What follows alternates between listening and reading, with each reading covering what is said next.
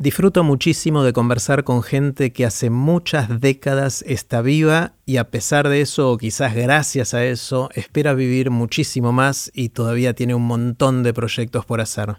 También disfruto mucho de conversar sobre temas de educación, de cómo aprendemos, ya sea cuando somos chiquitos o cuando vamos creciendo durante toda la vida. Hoy tuve el lujo de conversar con Susana Galperín. Susana dio unas 80 vueltas alrededor del Sol, un poquito menos, y va a dar muchísimas más, tiene muchísimos proyectos por delante que me contó hoy y que va a compartir ahora con ustedes. También Susana fundó una escuela. Primero fue un jardín de infantes, después también una primaria, que se llama Amapola, y por la cual pasó un montón de gente, incluyendo gente cercana como por ejemplo una de mis hermanas. Antes de dejarlos con Susana, les cuento qué es todo esto.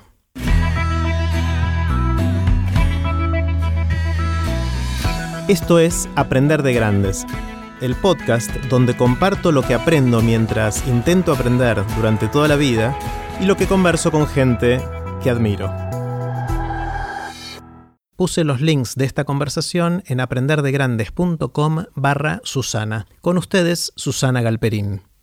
Bueno, hola Susana. Hola Jerry. Eh, un lujo, un lujo poder estar sentados acá, después de vernos mucho a través de las pantallas, poder conversar en persona. Exactamente, todo el año. Nos todo el año 2020 viéndonos a través de la pantalla y, hoy tenemos el lujo, yo tengo el lujo de poder conversar. Y yo también tengo el lujo ese, sí, la verdad que es una alegría poder hacer esto, sí. Bueno, quiero empezar con, como te anticipé, con una pregunta grande y que después verá dónde nos lleva. Y la pregunta grande que quiero hacerte es, ¿qué aprendiste en estos primeros pocos 80 años? 78. 78, casi 80, casi 80 años de vida. Las mujeres. casi 80 años de vida, casi 8 décadas. Mirando para atrás, ¿qué aprendiste hasta ahora? Bueno, mira, aprendí muchas cosas, creo. Eh, las que te podría decir es que primero que sigo aprendiendo. Esto es fundamental, ¿viste? Aprendí que es lindo seguir aprendiendo, ¿no? Eh, tu curso de este año, del año pasado, eh, del 2020, eh, la verdad que fue para mí un regalo de la vida porque todo el, año me tuvo en, en, actitud de aprendizaje. Y la verdad que eso fue importantísimo. Eh, después de que pienso, no sé, que aprendí que lo más importante es la actitud que uno tiene hacia las cosas. Eh, ya está muchas veces dicho, pero lo viví con toda mi intensidad, que no es lo que te pasa en la vida, que te pasan cosas lindas y cosas fuertes, muy fuertes, sino es la actitud con que vos eh, te aproximas a esas cosas. Y eso cambia, cambia, viste, vos puedes, hoy está medio lloviendo, vos decís, uy, llueve, qué lástima. Y, y podés decir, bueno, qué suerte que llueva porque va a refrescar, viste, si va a estar mejor. Eso creo que fue un, aprendizaje fuerte que tuve en la vida. Después, otra cosa que a mí me alegra la vida es tener un proyecto. Eh, es, es, saber que te levantas a la mañana y tenés eh, eh, un propósito, algo para hacer. Y después si seguimos hablando, te voy a contar varios proyectos que hice en mi vida, pero también me doy cuenta que el proyecto, si lo haces con otros, es muchísimo mejor, se concreta. Eh, te da la fuerza para realmente que se concrete un proyecto. Por eso me asocié, tengo socios, yo fundé una escuela eh, y tengo socios en la escuela desde el primer momento. Y además de esto, eh, me parece que si ese proyecto va para enriquecer a otras personas o para ayudar a otras personas, más tiene fuerza. O sea que eh, el proyecto, diríamos que uno puede soñar. si realmente te juntás con otras personas, que cuando vos te bajoneás, el otro se levanta y van, van eh, equilibrándose. Y por otro lado, tiene un objetivo, diríamos, para ayudar a otros, sea lo que sea, sea lo que sea, eh, tiene fuerza y se puede realizar. Y eso creo que eso fue lo que aprendí, lo que signó mi vida, lo que desde que desde que nací, creo. Quiero, quiero ver si, porque hablaste un minuto, no sé, o dos minutos, y dijiste una cantidad de cosas espectaculares. Quiero digerirlas, quiero masticarlas un poquito. Eh, dijiste que está buenísimo seguir aprendiendo durante toda la vida, que lo que importa es la actitud que uno le pone frente a las cosas que hace y tener proyectos, especialmente si son proyectos compartidos y que tengan impacto positivo hacia los demás. Exactamente, lo resumiste perfecto. me parece que ya está. Ya está. Ya está.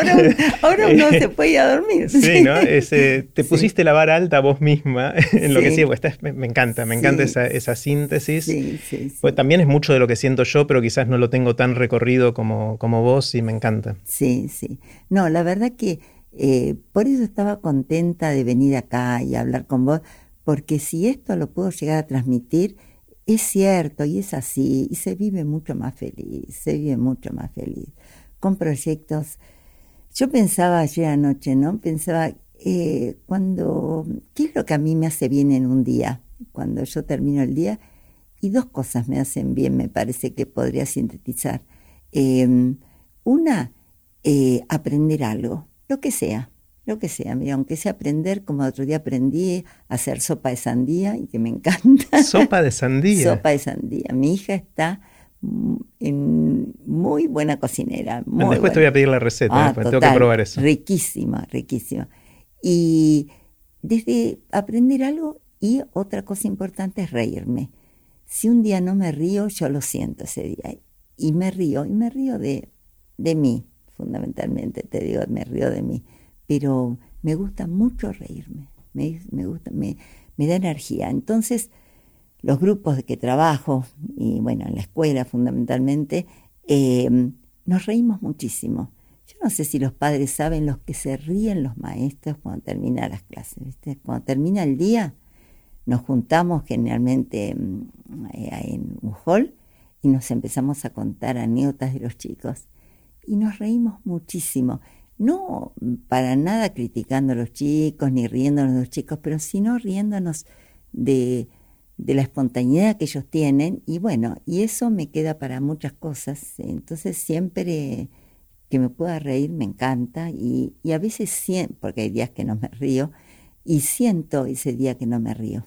¿Viste? No, no me voy tranquila a la cama si no, no fue un buen día si no te reíste. No, si no me reí, eh, eh, a veces las cosas más tontas. Por eso yo, tengo una amiga que hablamos todos los días, tengo muchas amigas por suerte, pero una especialmente, que de noche hablamos todos los días y nos reímos a veces, no sé, que nos hacemos pis de reírnos, ¿viste? Pero de lo más tonto que te puedas imaginar, así. Así que, bueno, esas son las cosas que, que siento que aprendí, que, bueno, que me encantaría poder, diríamos, contar, ¿viste? Está genial. Quiero que las recorramos ahora en, un poquito más de detalle a cada una de ellas, eh, empezando por aprender, que fue la, primera que, que, dijiste.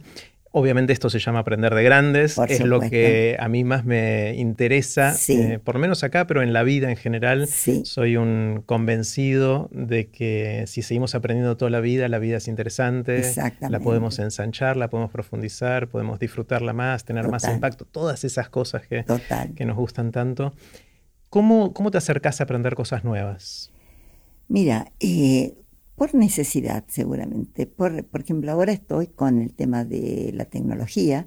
Yo estuve, yo hace bastante que, que me interesé en el tema, hice mucho tiempo Photoshop y bueno, me interesé en el tema, pero ahora concretamente hay muchas otras más cosas y bueno, y necesito, yo estoy en este momento escribiendo y la persona que me está ayudando en corregir los textos, el otro día me dice, em, me gustaría que tengas control de cambios para que yo pueda. Yo no sé solo control de cambios. Entonces, bueno, mañana a la mañana ya viene una profesora que me va a enseñar cómo se hace control de cambios, ¿viste? Para poder... Bueno, eso, cuando me surge de la necesidad, cuando mm, me, pongo en un proyecto o invento un proyecto o lo que sea, eh, bueno, mm, empiezo a sentir cosas que no sé. Y siempre recurrí a especialistas, siempre, eh, en lo personal y en la escuela. Cuando en la escuela no sabíamos algo, eh, siempre llamamos a especialistas. Mira, una que me acuerdo muy bien cuando, porque yo fundé una escuela, un jardín de infantes, eh, si está muy desprolijo el diálogo, vos me no, decís. es la ¿eh? idea. ¿No? Cuanto más caótico, mejor. Bueno, eh, yo fundé un jardín de infantes en el año 1970. Eh, yo sabía bastante jardín porque dictaba la materia, eh, yo de profesión me recibí de psicóloga, pero me dediqué a la educación. Y dentro de educación me mm, dediqué a los chicos chiquitos, que me encantan los chicos chiquitos. Bueno, entonces eh, eh, mm, dictaba una materia que llamaba didáctica del jardín de infantes en la facultad.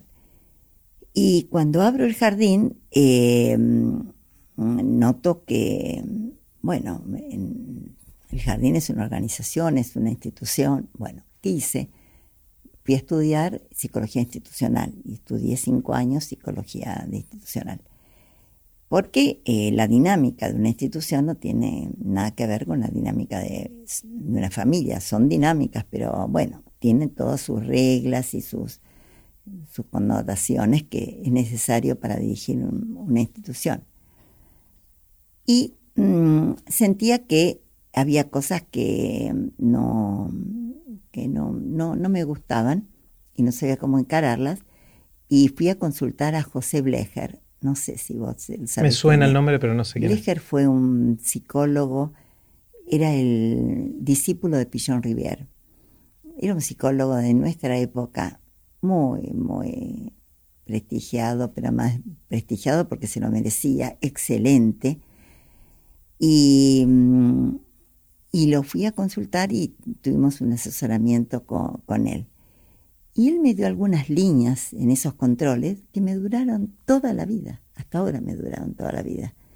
Eh, yo recuerdo que cuando abrimos el jardín, justo viste lo que dicen, uno lo hace en el momento preciso, en el día. Bueno, tuvo mucha resonancia porque había un grupo de gente que no tenía ese tipo de escuelas, eh, que eran escuelas que se propiciaba la libertad, eran escuelas eh, donde la creatividad, eh, bueno, el buen trato, todo esto estaba presente. Escuelas como otras que vos conocés, Platerillo, Platero, bueno, muchas escuelas.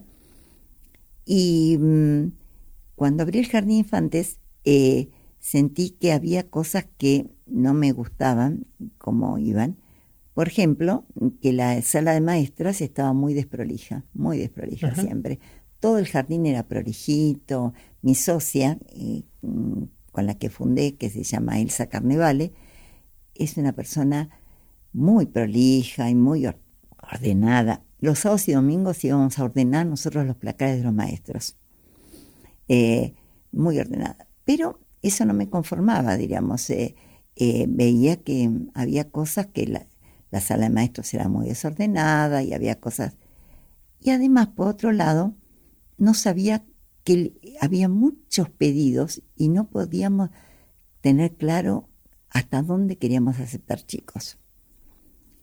Entonces eh, consulté con Blecher y me acuerdo, mira, eso yo te digo hace eh, 50 cincu- años. 50 años atrás, me acuerdo de ese control, que él me dijo, mire Susana, en toda institución, en toda casa, en todo lugar, ahí está el cajón loco. Ese que uno siempre deja las cosas así desordenadas. Uno puede tener todo el orden, pero siempre hay algo que está desprolijo, ¿viste? Ese, y en las instituciones pasa lo mismo. Y es así, es así. Siempre hay un lugar que es como, mm, bueno, que es el depósito, pero que además es un lugar cálido, porque todos van, eh, ¿viste? Bueno, Y está bien que así sea. y, está, y es así. Las instituciones funcionan también, o sea, por lo menos lo que vi, con eh, lugares que no son prolijitos, arregladitos y todo como uno quisiera. Pero también me dijo otra cosa más. Usted cuando, cuando le dije que no sabía dónde parar la cantidad de gente, porque nada que ver con ahora, pero en ese momento me acuerdo que había colas, una vez hubo una cola de 150 personas para anotar a los Wow. chicos. Bueno. Y tanto Elsa como yo no éramos, no teníamos una visión empresarial, que después me, tuve que formar un poco en eso. Pero decíamos, bueno, pero ¿hasta dónde? Y él me dijo, mire, ¿cuántos dedos tiene usted en cada mano? Cinco. ¿Cuántas reuniones usted por semana puede hacer con los maestros? Y ahí me gusta hacer una reunión por día, cuando termina el día, para evaluar el día y bueno, y charlar con el maestro. Bueno, entonces son cinco, cinco aulas que tiene que tener. Y así fue. Tuvimos cinco aulas a la mañana y cinco a la tarde, en la medida de nuestras posibilidades, ¿viste? Y eso marcó un poco la línea de Mapola, eh, hacer una escuela humana con nuestras posibilidades, ¿viste? Eh, yo una vez fui a observar un jardín hace muchos años, en la época que dictaba la materia, y mm, un jardín excelente del Estado, excelente. Y en el patio había 300 chicos. Y yo pensé, al nene que está ahí en el medio tiene ganas de hacer pis. ¿Qué, ¿Qué, le pasa a ese nene? ¿Viste? Entonces pensé que los, las escuelas de jardines de infantes tienen que ser chicas, tienen que ser eh, abarcables por ellos, abarcables por nosotros. Bueno, eso fue lo de Blecher. Lo que te digo es que siempre pedí especialistas y en toda la carrera en toda la carrera docente y de escuela, siempre, siempre me manejé con gente que em, haga controles institucionales, ¿viste? El último, que hace 20 años estamos con él, es Leonardo Schwarstein. Eh, estuvo mucho tiempo Aldous Lemenson, eh, Carlos Cerebro em, y nadie más. Y, y, ¿cómo se llama? Y después Blecher.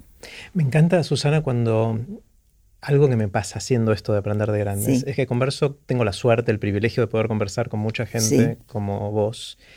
Y me encanta cuando empiezo a coser y a encontrar patrones entre las respuestas que me van dando distintas personas. Vos acabas de contar algo que me, lo empiezo a relacionar con otras cosas que me encanta. Y es cuando uno mira para atrás en proyectos largos que tuvieron su impacto, que a uno le, le ayudaron a realizarse en su vida y a todas esas cosas. Y una de las cosas que me gusta es que hay muchas veces que esos proyectos que duran mucho tuvieron decisiones fundacionales que los marcaron durante esos, en tu caso, 50 años. ¿no? Eh, y lo que me acabas de contar es eso. Hubo dos o tres cositas que pensaste al principio cuando eran así de chiquititos y nadie los conocía, que se mantuvieron a lo largo del tiempo. Total. Eh, unas cosas que... Porque yo esto lo decía cuando editaba la clase, cuando editaba eh, como además escribí un libro que se llama El Jardín de Infantes Mejor, siete propuestas, con un grupo de colegas. Y ahí ponía que varias cosas, pero entre otras que los, las escuelas eh, para los chicos chicos tienen que ser abarcables por ellos, no podés una escuela, viste así. Y, dije, el día que haga una escuela, eh, quiero hacerla como realmente que pienso que tiene que ser. Y bueno, creo que así fue, ¿viste? O sea, que lo coincido con vos, lo fundacional es importantísimo. Y eso marcó, marcó.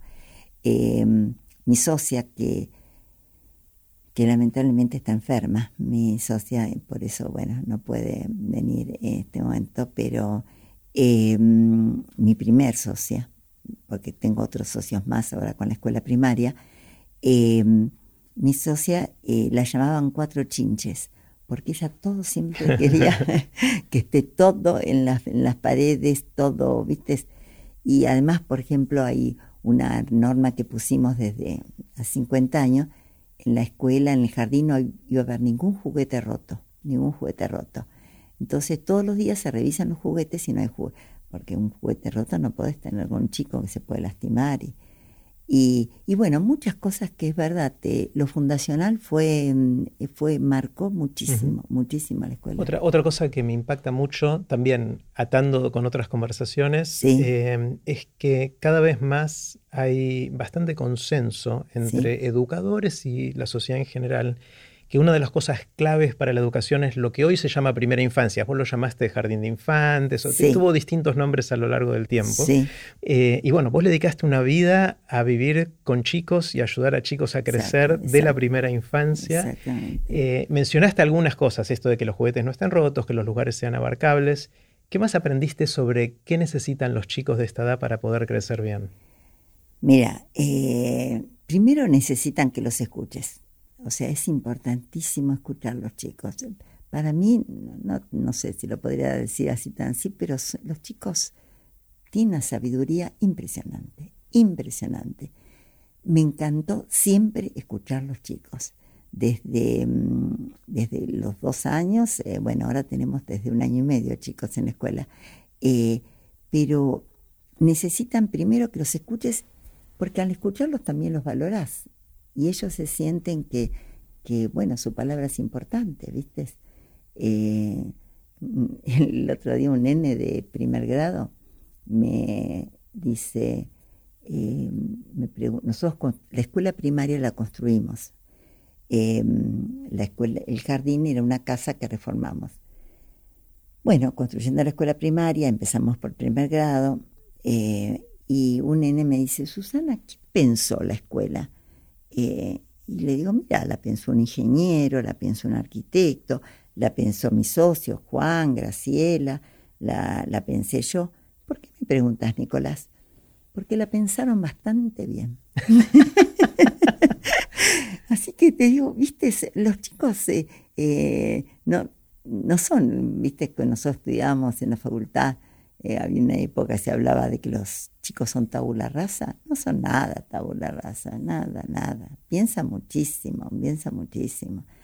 Y y tienen sus teorías. Eh, no sé, no sé por qué me acuerdo de todas las anécdotas de los chicos, o muchas anécdotas, porque me gustó mucho estar con los chicos, y me gusta estar con los chicos, ¿no? Pero bueno, ahora ya tengo otro rol.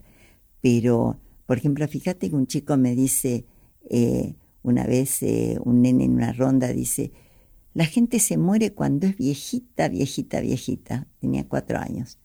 Y un chico le dijo, no, mi tío se murió y era joven. Y este lo mira y dice, tu tío se equivocó. ¿Viste? todo lo que da esto, lo que dan estas cosas, ¿no? O una nena que me dijo una vez eh, de tres años, estaba en proceso de adaptación, y me dice, Susana, falta mucho para que venga mi mamá. Digo, no, Gabriela, falta poquito. ¿Poquito es mucho? me pareció tan, eh, tan, no, y, cosas que aprendí. Una nena se me acerca y me dice, eh, Susana, tengo frío. Bueno, digo, Sandrita, ponete un saquito. No, frío de saquito, no, frío de upa. no me digas que, bueno, estas cosas me encantaron siempre. Escuché y escucho mucho a los chicos.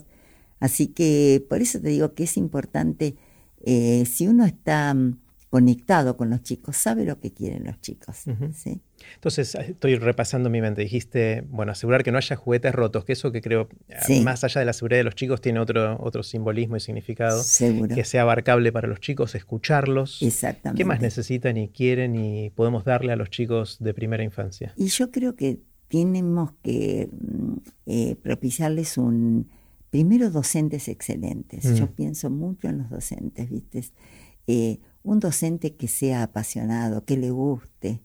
Eh, fíjate que nosotros cuando nombramos profesores especiales como música o deportes o, arte, siempre ponemos artistas en estos.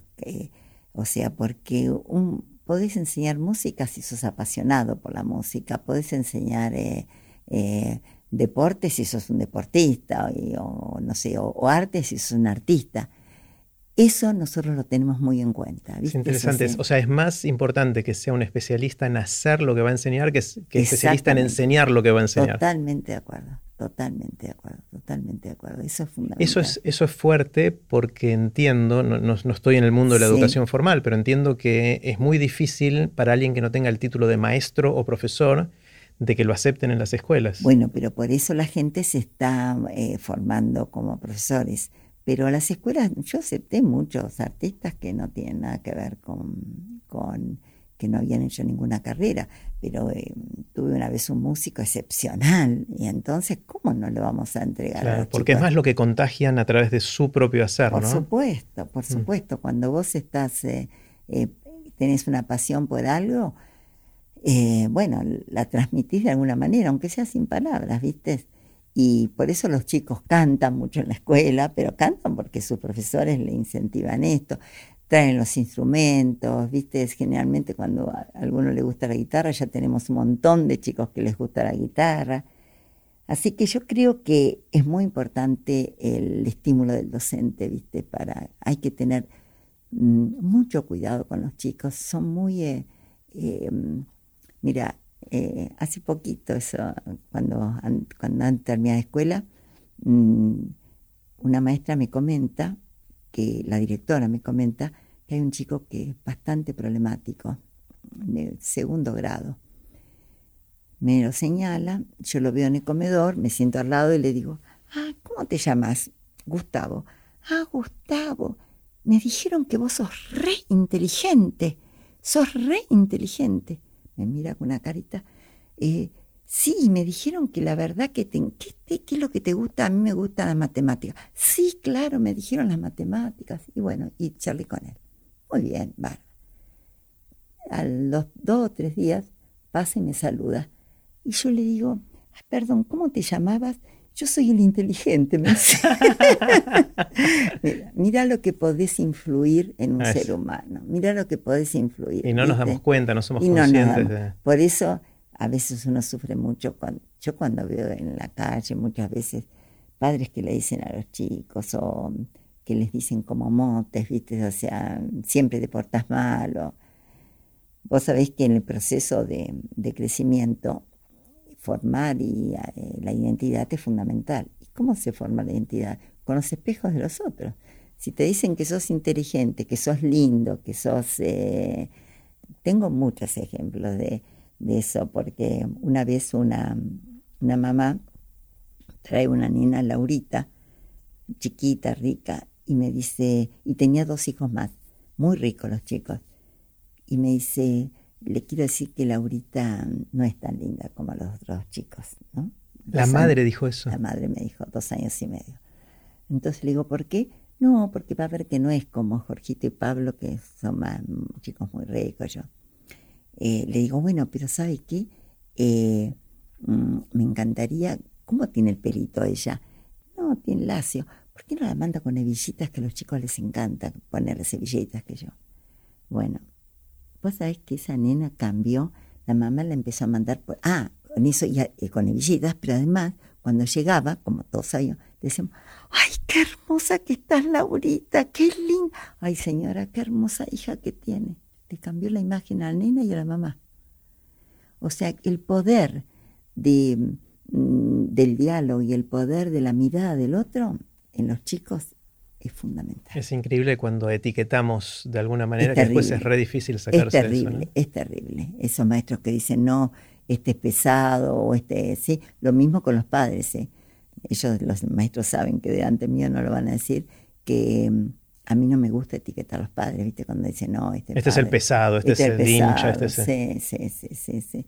Eh, no, bueno, yo te digo, eh, no sé, eh, eh, me acuerdo un montón de cosas, pero había un padre muy durito, psicoanalista, lacaniano, muy durito, con una época que se usaba moños. moños acá, entonces él venía a buscar a su hijo. El nene, en la, la nena, perdón, la nena, en el grupo de cinco años, que hace una ronda y cuenta novedades, ella dice, sí, yo quiero contar que mi papá duerme desnudo y toma una copita de vino a la noche. Entonces, cuando lo veíamos al psicoanalista, no nos podíamos contener la risa, ¿viste? O sea que, que te digo que es increíble eh, lo que pasa dentro de una escuela. Es, eh, yo muchas veces el deseo que yo tuve de escribir y que tengo que escribir me motivó esto de contar lo que no se ve de la escuela. ¿Viste? Lo que no se ve de, de afuera al padre que se lo recibe así, pero uno se acuerda que el chico dijo esto. Eh, bueno, hemos eh, tenido, recién Andrés me contaba una anécdota que yo le conté una vez eh, sobre un papá em, que era de este grupo Lerutier, Jorge Marona. Y me encantaba charlar con él cuando venía, yo era directora del, jardín de turno, me encantaba. Y bueno, venía y yo charlaba en la puerta con él. Em, y Digo a la puerta porque la idea, después de cursar mm, con Fernando Ulloa Psicología Institucional, él decía que la mejor gente tiene que estar en la puerta, como en los hospitales, la mejor gente tiene que estar en los hospitales. Bueno, yo estaba en la puerta del jardín. Y mm, lo recibía y me encantaba charlar con él, tan interesante. Un día falta un tiempo y no viene porque se habían ido a una gira a España. El asunto es que viene al, mm, eh, un día viene al jardín y yo le digo, hola. Y le dice, hola. Y estaba saludando al nene que venía acá. Y yo seguí y me abracé al árbol. ¿Te imaginas? Él saludó a su hijo, hola, y cuando me saludó a mí, así yo le dije, hola, hola. Y él después se dio cuenta que fuiste a saludar al árbol. Yo no sé, pero yo, viste, me fui y me abracé al árbol. Parece una escena de Lelutier, de alguna manera. Claro, claro, claro. Así que bueno, esas cosas pasan en la escuela pasa en la escuela, ah. ¿viste? de esas cosas nos reímos. es increíble la memoria que tenés, porque contaste con lujo de detalles un montón de anécdotas. Vos que yo misma no me, mm, no, me asombro de que me acuerde tantas las anécdotas. Primero porque me han gustado, me han gustado. Yo si algún día por alguna circunstancia particular estaba media triste, yo entraba a un grupo a observarlo y te juro que salías contenta de un grupo. Después me, mandé una teoría que no sé si es verdad, que es el aura de los chicos, que el aura que transmite, no sé. Pero yo muchas maestras cuando no están bien les digo, quédate con los chicos. Y te juro que salen y que no podés dejar de, de, reírte. O de una chiquitita, mm, estábamos festejando el cumpleaños de la patria, como se festeja en los jardines, y hicimos la torta, qué sé yo, y una chiquitita petista así me dice, Señor, ¿y la patria cuándo viene? Para soplar las velitas, ¿no? exactamente, exactamente. No, divinas, divinas. Y escuchar esas cosas de los chicos, ¿viste?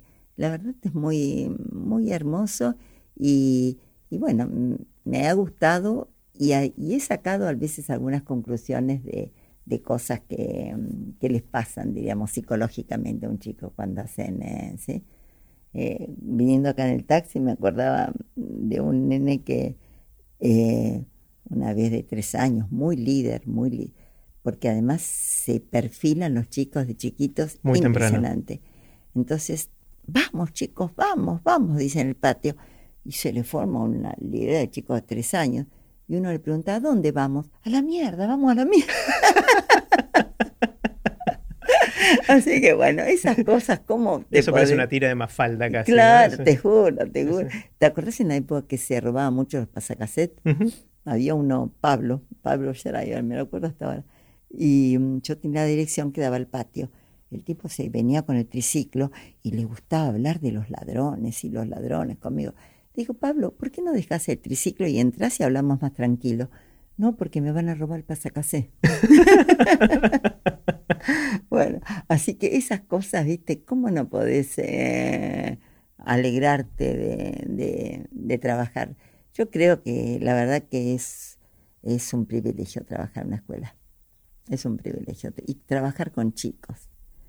Eh, no sé si vos tuviste oportunidad de leer a Piaget. Un poquito. Bueno, Piaget era cuando era abuelo, observaba a sus chicos y yo te digo que lo mismo que él sentía, siento yo. Eh, ver el crecimiento del chico, ver cómo va evolucionando, es una maravilla. Es una maravilla. Porque cada día aprenden algo nuevo. Cada día aprenden algo nuevo. Eh, imagínate que en el jardín eh, la única condición que ponemos nosotros es que caminen, nada más. La que caminen.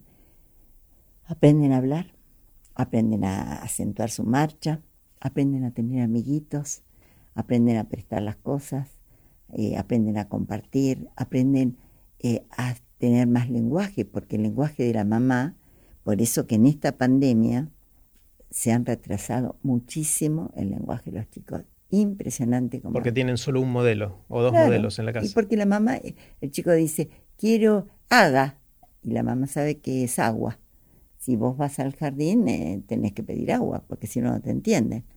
Eh, el jardín para el desarrollo del lenguaje y, el contacto con otros chicos es fundamental, ¿viste? Bueno, esto es lo que está pasando en este momento, que espero que empiecen las clases. Mm. La verdad que esperamos todos con ansia que empiecen, porque los padres y nosotros, porque es fundamental el, contacto con chicos, ¿viste? Mm. En esta es genial, Susana, que pudiste crear esto, sostenerlo y hacerlo crecer en 50 años, primero con el jardín, después incluyendo la primaria.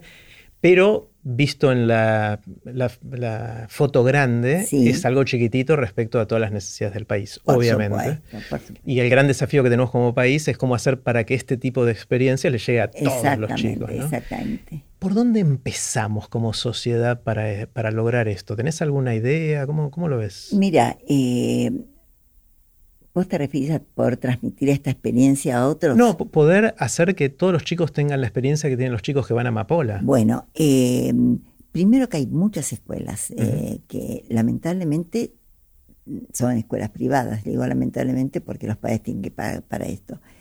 Pero em, yo en eso recuerdo mucho a Lenita Frondizi, con la quien trabajé ahí en Casa de los Niños, Casa de los Niños fue el colegio donde trabajaste al principio de tu carrera profesional. Eh, Casa de los Niños eh, fue el... Cuando yo me recibí, de, yo trabajaba en un jardín de infantes arcoiris, eh, que fue mi primer, digamos, trabajo. Yo me recibí de maestra y mi, casa era muy humilde y tenía que trabajar. Y fui a buscar trabajo y entré a una casa de, de autos de una mm, agencia de autos y me querían tomar. Cuando llegué a mi casa, le conté a mi mamá y me dijo mi mamá, no, Susi, eh, no es bueno que trabajes en un lugar con tantos hombres, que yo, ¿por qué no vas a un colegio? Dicen, yo me enteré que hay un colegio en la calle Uriburu 1030, que abrieron unas chicas y que es muy bueno. Bueno, me fui al colegio. Me fui, entré, te juro, me temblaba el corazón. Yo dije, esto, esto es lo que a mí me gusta. Hablé con la directora que se llama Cori y le digo, bueno, ves, no quiero llorar. Porque Cori fue muy importante en mi vida. Y yo le dije, yo quiero trabajar aquí. Me dijo, no tengo puesto. No importa, yo trabajo gratis. Y me tomó. Y trabajé gratis. Al mes ya me nombró las vueltas de la vida hizo que ella ya falleció, las vueltas de vida hizo que la vez pasada vino una hija, vino una persona a anotar su chico a la escuela. Y le dijo a la secretaria que mm, le gustaba la escuela pero que no, le, no tenía recursos para pagarla, pero que me conocía. Bueno, la, la conocí, y me dice, yo soy la hija de Cori, ¿vos la hija de Cori? Bueno, la bequé entonces, eh, esta chiquita cursó su escolaridad, viste, sin costo. Le pude devolver. Viste que te dije que fueron experiencias muy fuertes que tuve en mi mm. vida, muy fuertes, pero que me ayudaron mucho, mm. mucho, mucho a crecer, mucho a crecer. Y bueno, cuando terminé, em, eh, cuando terminé psicóloga, mis compañeras me decían, Susana, tenés que abrir un consultorio, no te quedes en educación, tenés que abrir un consultorio. Bueno, y abrí un consultorio eh, en la casa de mi mamá, abrí un consultorio y atendía a la mañana. Y en ese momento me dicen que Elenita Frondizi me está buscando. Me está buscando y, me ofrece la dirección del, del jardín que iba a abrir porque yo ella sabía mucho teóricamente, pero no tenía experiencia, y yo tenía experiencia de maestra. Entonces, eh, a la tarde trabajaba en el jardín casa de los niños y a la mañana en el consultorio. Cuando faltaba un paciente yo me alegraba.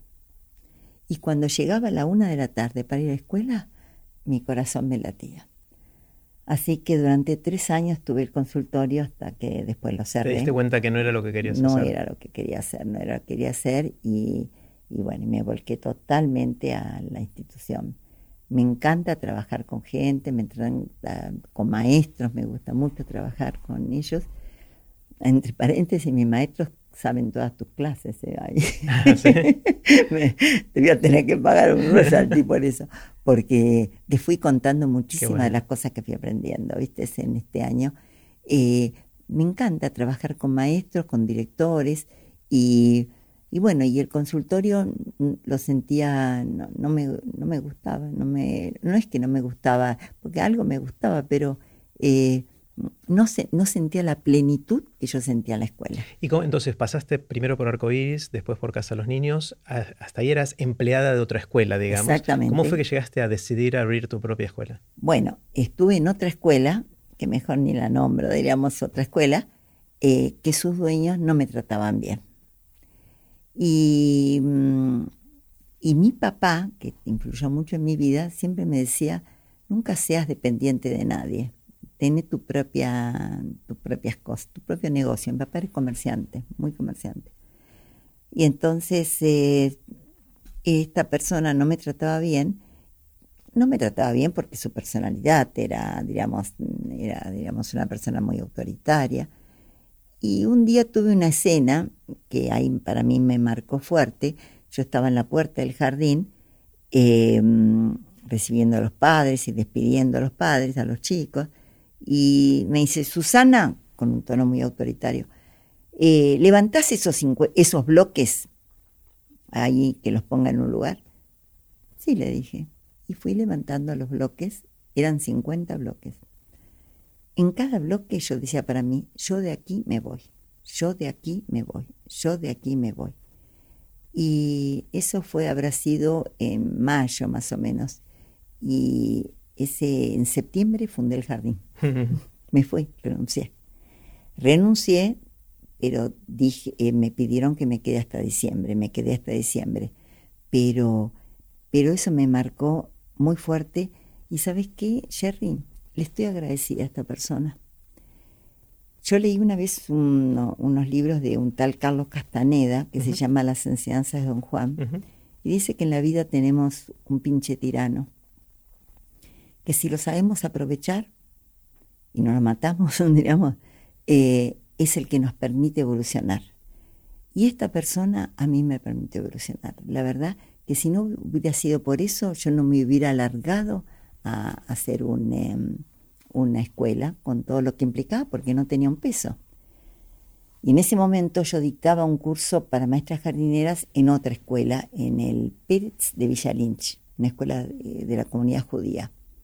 La directora, que se llamaba Elsa, la vi que era excelente y ella me llamó para que yo le dé un curso sobre el método juego-trabajo, que es un método que se usa en el jardín. Y es el de que yo había escrito en el libro.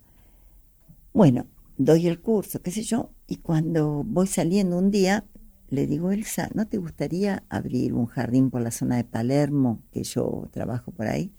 Dice, me encantaría, pero no tengo un peso. Digo, yo tampoco tengo un peso. Pero en ese momento, el año 70, había créditos. Y el Banco de Italia, que existía, me dio un crédito de 1.200 pesos. Y a ella también. Y con eso abrimos el jardín. ¿Entendés? O sea, abrimos con un crédito. Primero lo alquilamos, alquilamos la casa. Es una casa muy linda en la zona de Palermo. Nunca nos hubiéramos imaginado que Palermo iba a crecer como creció. Era un barriecito, tanto así que la gente me decía, ¿te vas a ir a ese barriecito? Bueno, la casa era muy linda, muy linda. Pero mm, también hay una cosa muy increíble. Bueno, ahora te cuento. Bueno, alquilamos la casa. Mi papá, que vivía en Estados Unidos ya, mi papá fue un comerciante exitoso, eh, vino un día y me dijo, ¿de quién es el negocio? Papi, no es un negocio, es una escuela. Entonces me dice, ¿es tuya? No, papi, no. Pregúntale mm, al dueño si te la vende. Eso fue un lunes. El viernes la compramos. Me dio la plata y la compramos.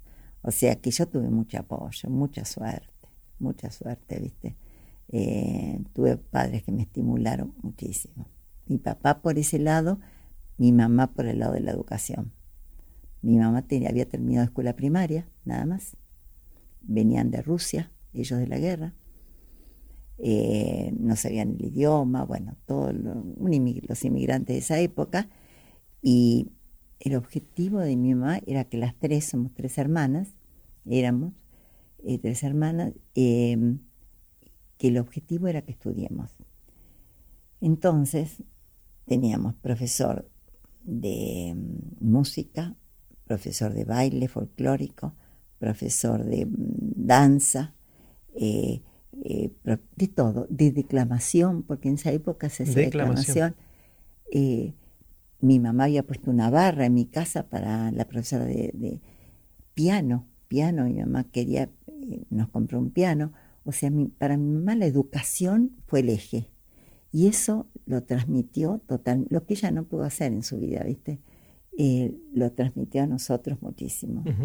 Y bueno, por eso yo te digo de que nací, nací en educación, ¿viste? Está buenísimo. Lo, segundo que habías dicho al principio, Susana, y quiero volver a, a los grandes temas, eh, es el tema de la actitud, ¿no? La, actitud que uno tiene en la vida.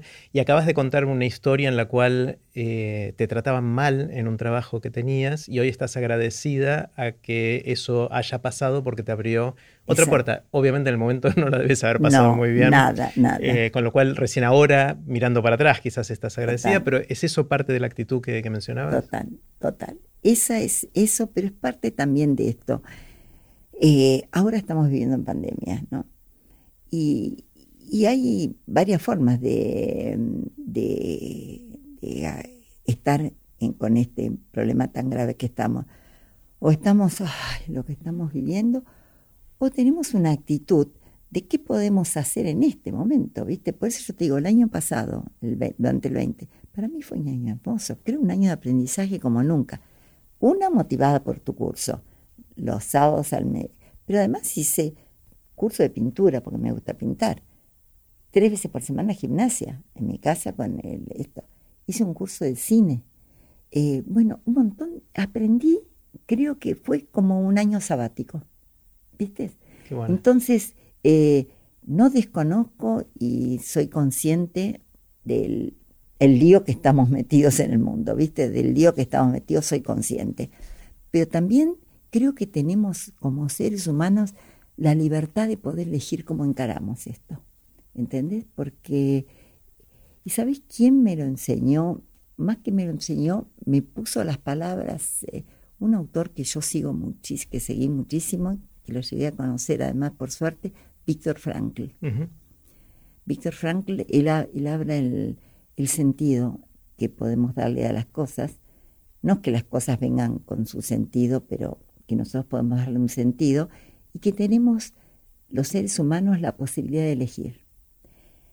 Siempre hablando de dentro de la normalidad, porque si tenés algún problema mental o un problema, bueno, es más eh, limitante, pero dentro de, la normalidad, diríamos, podemos elegir. Y elegimos estar contentos o estamos tristes, ¿viste? Eh, bueno, y hay muchos cuentos que ahora llegan así de, de gente que, que una señora que la vean internar en un lugar, eh, en un geriátrico y y todavía no lo conocía, y llega y dice, ay, que estoy tan contenta porque la pieza tiene tanto sol y está tan hermosa. ¿Cómo sabe? No, porque así me la imagino. Qué bueno. ¿Entendés? O sea, que yo creo que, que esta posibilidad que tenemos los seres humanos es maravillosa, porque mm, eh, Santiago Cobalov decía la vez pasada que que uno, bueno, sufre por las cosas que le pasan a veces en la vida, pero eh, el dolor no lo elegimos, pero que el sufrimiento es opcional, él decía, ¿viste? Y eso es verdad, es verdad, ¿verdad? Podés estar, eh, eh, el dolor que estamos sufriendo la humanidad en este momento, sin palabras, digamos, sin palabras, pero que suframos, esto es opcional podemos estar estudiando, haciendo esta charla, eh, pintando, bailando. Ayer una mm, compañera mía de un grupo de 80 años se casaron, porque no estaban casados ellos. Eh, vivían hace 60 años juntos y no se habían casado y decidieron casarse. Hicieron el, el, eh, el casamiento por Zoom. Se casaron, entonces, y vinieron todos los parientes, tienen parientes en Italia, en Francia, en todos los lugares, bueno, y hay gente que le gusta eh, eh, cantar, al marido, a ella, y gente tiene muchos amigos que cantan. Y bueno, fue un casamiento hermoso, lleno de cantos, de alegría, en el medio de la pandemia, que no nos podemos ver. A los 80 años. A 80 años, que no nos podemos mm, tocar, ¿viste? Por eso te digo que eso es la posibilidad maravillosa que tenemos los seres humanos, ¿eh? de poder tener una actitud diferente ante sí. Y, lamentablemente, viste, te encontrás, otro día me encontré en ascensor con una, una vecina que espero que eh, que no escuche esto, que me dijo... no te lo puedo prometer. ¿eh? ¿eh? no te lo puedo prometer, pero me dijo, Susana, una pregunta. Yo te veo siempre tan bien. ¿Vos con qué te divertís? ¿Cómo decir? Porque ella está aburrida, está pasando. ¿Cómo te divertís? Parece una pregunta de uno de los chicos del jardín. Parece una pregunta de los chicos del jardín, sí, sí, sí, la verdad que sí. Eh, pero bueno, eso te digo, lo transmito con toda la sinceridad de mi alma, porque me ha pasado, cuando yo te dije en el, cuando vos preguntaste si yo te dije así que no me gustaba terminar esta vida, viste que, porque siento que yo te decía que es una fiesta, no me gusta porque es hermosa la vida, viste, siempre y cuando la quieras vivir así.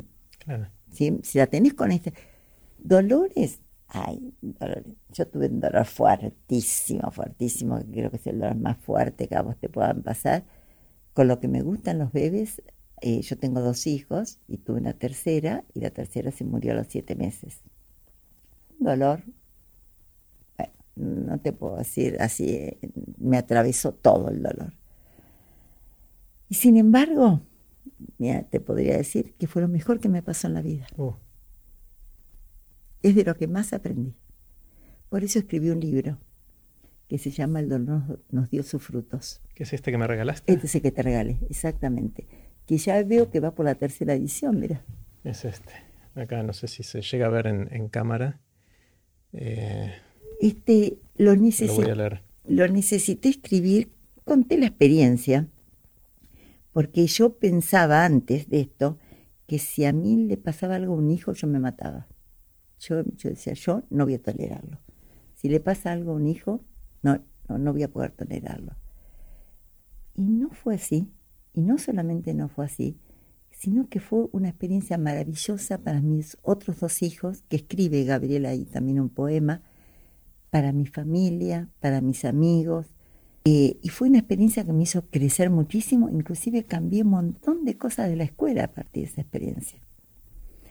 Entonces, eh, eh, este dolor que uno tanto le teme, porque la vida tiene esos dolores fuertes, tiene especialmente pérdidas. Pérdida de un hijo, bueno, eh, no te cuento lo que uno, eh, bueno, te atraviesa todo, pero sin embargo, en lo personal fue el dolor más importante y el momento más importante que yo siento una antes y una después. Todo lo que yo te cuento de la alegría de vivir y de, y de la, valorar la actitud, y, todo fue a partir de Lucila. Te cambió el carácter, te cambió, Sí, yo no era de mal carácter, pero el carácter, la actitud y la, conciencia de la actitud, porque también la conciencia. Leí muchísimos libros de gente que ha pasado situaciones muy dramáticas, muy dramáticas, y cómo se ha superado. Vos viste ese concepto de resiliencia que hay, eh, cómo han tenido una fortaleza interna. Leí mucho porque era lo que me había pasado a mí. Era lo que me pasó a mí. O sea, que después de esto fundamos una institución acá en Buenos Aires, porque es una institución, es una organización que se fundó en Córdoba. Alicia y Gustavo Berti, en Río Cuarto, perdieron un chico de 18 años en una moto. Y ellos, con su desesperación, crearon una institución que se llama Renacer, que es para padres que han perdido hijos. Ellos encontraron mi librito en Río Cuarto el librito que, que, mm, publiqué. Que lo publicamos con mi marido eh, entre nosotros, en una librería llamaba Botella al Mar, que publicaba libros. Bueno, lo publicamos porque mm, eh, Jean Antonio, que nos atendió en su momento, yo le mandé las, los borradores del libro y me dijo, usted esto tiene que publicarlo porque puede ayudar. Cuando me lo dijo él, palabra santa. Dije, no sé si sabes quién es Jean Antonio. Jean Antonio fue un maestro de la medicina maravilloso, maravilloso, formador, eh, la misma época de Escardó, pero maravilloso. Eh, eh, hay un libro que si querés yo te lo prestaría, que cuenta las anécdotas de él, de este hombre. Bueno, maravilloso. cuando hay una institución que se llama Jean Antonio, eh, cuando San Antonio me di, yo fui con la nena San Antonio porque hicimos de todo. Fuimos al Padre Mario, fuimos, bueno, hicimos de todo, de todo, todo, todo. Cuando San Antonio me dijo, no, esto tiene que publicarlo, yo dije, bueno, entonces lo voy a publicar. Y vos sabés que este libro llegó a esta gente en Río Cuarto y eh, vinieron a, buscarme a Buenos Aires y fundamos Renacer en Buenos Aires. Y este libro se lee en, en los grupos. Renacer son grupos de padres que han perdido hijos. Grupos maravillosos. No sabes cómo ayuda a los padres. Porque el padre cuando pierde un hijo es la desolación, es el vacío, es la locura. Llegar a un grupo donde ves cómo otras personas se han repuesto, que hay varias formas, ¿no? Pero la idea es que entiendan que no es un por qué me tocó a mí, sino para qué me tocó a mí esto, y poder hacer, darle sentido a ese dolor. Y bueno, eso fue maravilloso y, bueno, em, me alegra que lo sigan leyendo y me llegan cartas porque la gente, hace 30 años, pero la gente le pasa a veces el dolor ahora y se conecta ahora. Entonces me, me llegan cartas y comentarios y, sobre, sobre este librito y sobre esta experiencia, ¿viste? Así que por eso te digo que esta, la, la actitud yo creo que la aprendí mucho, mucho después de este dolor. Eh, varios libros, yo lo puse como bibliografía, digamos, los libros que me ayudaron, ¿viste? Eh, que me ayudaron eh, no sé, cartas a un joven poeta, me acuerdo la carta número 8, de que habla que a veces el dolor se te mete en la sangre y te transforma y ya no sabes qué pasó, pero te transformó. Un dolor te transforma. Mm. O te mata. También. o te mata. Mm. Sí, sí, sí. Eh, entonces hablamos de aprender. Sí. Hablamos de eh, la actitud frente a la vida. Y el tercer tema que dijiste fue tener proyectos. Mm. Eh, y ya hablaste de algunos de los proyectos que fuiste teniendo a lo largo de la vida. ¿Cuáles son los próximos proyectos? ¿Qué viene? Bueno, en este momento eh, yo hice un proyecto que a mí me encantó, que se llama Ventanas, que fue una intervención artística en hospitales públicos. O sea, como yo voy a talleres, en los talleres pintás mucho. Tenía cualquier cantidad de cuadros en mi casa. Entonces un día le pregunté a mis hijos, ¿qué van a hacer el día que yo me muera con tantos cuadros? Mi hija, que es muy suelta de cuerpo, me dijo, y los vamos a regalar, mamá. Yo dije, bueno, en vez de regalarlos ellos, los voy a regalar yo. Y conocí a la directora del ROFO, Berta Roth, y le pregunté si ella quería que yo regale. Me dijo, por supuesto. Entonces ahí, a decir, aprender. Ahí aprendí lo que es site specific, site specific. Ni sabía nombrar la palabra. Sí, que es una movida en el arte de hacer arte que esté asociado específico al lugar donde va a ser mostrado. Exactamente. Entonces elegí, elegimos con Berta Roth los cuadros, que en general son cuadros muy vivos, con muchos colores, cuadros muy alegres.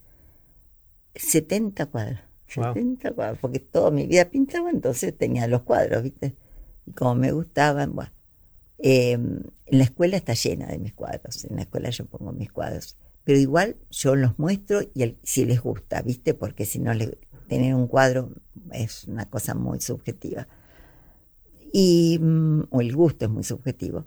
Entonces fuimos, Berta Roth, la directora del ROFO, no sé si alguna vez la escuchaste, esa mujer para hacer una entrevista de esta, te la recomiendo es un ser maravilloso.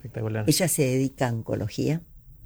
Yo creo que debe ser la mejor oncóloga que tenemos en el país. Mm, fue mm, directora creo que 40 años eh, y ahora la jubilaron por la edad. Se tuvo que ir y el CEMIC la agarró y está en el CEMIC ahora. Qué feo que suena, la jubilaron, ¿no? La jubilaron, esa fue, la jubilaron. Un día vino una secretaria y le dijo, doctora Roth, mire, a partir de mañana usted ya puede dejar de venir. ¿Y ella no podía decir quiero seguir viniendo? No, porque es de la Universidad del Rofo. Y te obligan a Y te obligan a jubilarte. Yo entiendo, es un pequeño paréntesis que hacemos ahora, ¿no? Pero entiendo cómo históricamente la jubilación fue un gran logro de, por los derechos de la gente cuando uno asociaba trabajar al sufrimiento, que obviamente una inmensa mayoría de la gente todavía lo, asocia, pero la gente, como el caso de, esta persona, seguro. Eh, o de muchas otras personas que conocemos, eh, jubilar ni siquiera está en su diccionario mental, digamos, ¿no? Porque es, es, así que, jubilarse de la vida, de Sigue siendo una las mejores oncólogas que tenemos y la tomó el CEMIC apenas, eh, pero se la perdió la facultad, se la perdió el ROFO, esta mujer. No, no, no, no. Ese, pero ella no está resentida, ella tenemos la misma actitud de vida, ella está produciendo, está en un lugar que puede estaba formando una escuela de una especialización en oncología en el ROFO, que venía gente de Venezuela, gente de todos lados. Toda esa escuela se, se pasó al CEMIC. O sea, hace lo mismo, pero en otro lugar que la, que le permitieron trabajar. No, no, eso de la jubilación es un tema mm, bravo, especialmente gente capaz y que puede mm. trabajar. Entonces pusieron los cuadros en el ROFO. Entonces pusimos los cuadros en el ROFO. Eh, pero no, no solamente pusimos, fuimos las dos, y la mucama que de mi casa que me ayudó a llevarlos, y les preguntábamos a la gente que querían, y los elegían. la, este gente era la gente que trabaja en el hospital. No, y los enfermos también. Ah, y entraba, yo me quería morir porque ella me, me decía, entremos a esta sala que hay enfermos acá terminales. Entonces eh, yo entraba y le decía, ¿qué cuadro le gusta? Ese, ese me gusta. Yo salí de ahí y me moría, te juro, no lo podía creer. Fue una experiencia fuertísima lo que me ha pasado, ¿viste? Eh, después los, las enfermeras, ay, eh, señora, este para acá, este para acá, este para acá. y la casualidad, yo leía a Jung, que seguramente, viste que Jung habla de la sincronicidad. Bueno, me han pasado cosas en la vida impresionantes estaban en Buenos Aires Magdalena, que vos la conocés, con su marido Daniel Charneaski, que es cineasta. Estaban de casualidad de visita. Los invité a la inauguración de la muestra esta de cuando colgué los cuadros. Y ellos filmaron todo eso. Y se hizo un video. Ah. Y está en este momento en, si uno lo busca, que dice intervención artística en el ROFO, Susana Galperín y ahí. Bueno, vamos a buscar el link y si lo encontramos lo ponemos abajo. Ah, dale, dale. Esto para que la gente pueda verlo. Y esta es Magdalena Ramos, ¿verdad? Y ahí está Magdalena Ramos. Y ahí están todas mis amigas que fueron a acompañarme ese día y hablaron de, del proyecto este. y te preguntaba entonces, me encantó este proyecto, ¿cuáles son los proyectos hacia adelante? Bueno, el, proyecto que más que estoy trabajando en este momento es eh, un proyecto de escritura. Estoy escribiendo Estoy escribiendo em, primero, no, no la historia de Amapola, porque no me interesa escribir toda la historia de Amapola. Primero que ha cambiado muchísimo Amapola, ahora, bueno, pedagógicamente ha cambiado, no los fundamentos de Amapola. Eh, Gabriela me dijo hace mi, Gabriela empezó a trabajar en Amapola y está dirigiendo. Gabriela es la hija de Susana para los que ah, no la conocen. Sí, eh, Gabriela Kogan. Em, Gabriela eh, no se interesaba antes por la educación y es diseñadora gráfica y editora de libros. Y bueno, dado que yo en un momento dije, yo de directora no puedo seguir estando, querría correrme y puedo ser asesora en las cosas que puedo asesorar. Y mm, bueno, nombramos un director general, etcétera. Pero mis socios, Graciela y Juan, también sienten que, eh, que ya tienen ganas de empezar a, a retirarse, a poder, más que retirarse, a, tomar distancia. Y tienen tres hijos, de los cuales dos hijos se interesan por la escuela. Entonces, en este momento, Amapola está dirigida por tres jóvenes: Gabriela, Bárbara y Federico. Qué bueno. Bárbara, porque tiene un empuje, una, bárbara. Y entonces, mm, yo te estoy escribiendo no sé, sería mucho, demasiado título, ¿no? Pero como una autobiografía que tenga que ver con las cosas que hice y un poco la pienso en mis nietos o en mis bisnietos, ¿eh? Porque yo creo que a los bisnietos les va a interesar, porque viste que ya esto, me parece que a los bisnietos les va a interesar. Eh, pensando que a mí me hubiera encantado tener un libro de mis abuelos, me encantaría, me encantaría poder ver lo que hicieron, lo que, bueno, no tengo nada de todo eso.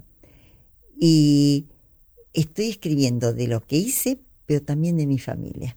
de mi familia, de mis hermanas, de, de mi, bueno, de, de, mis padres, de mis abuelos, de, entonces sería como, como, no sé, un, como un resumen de la vida.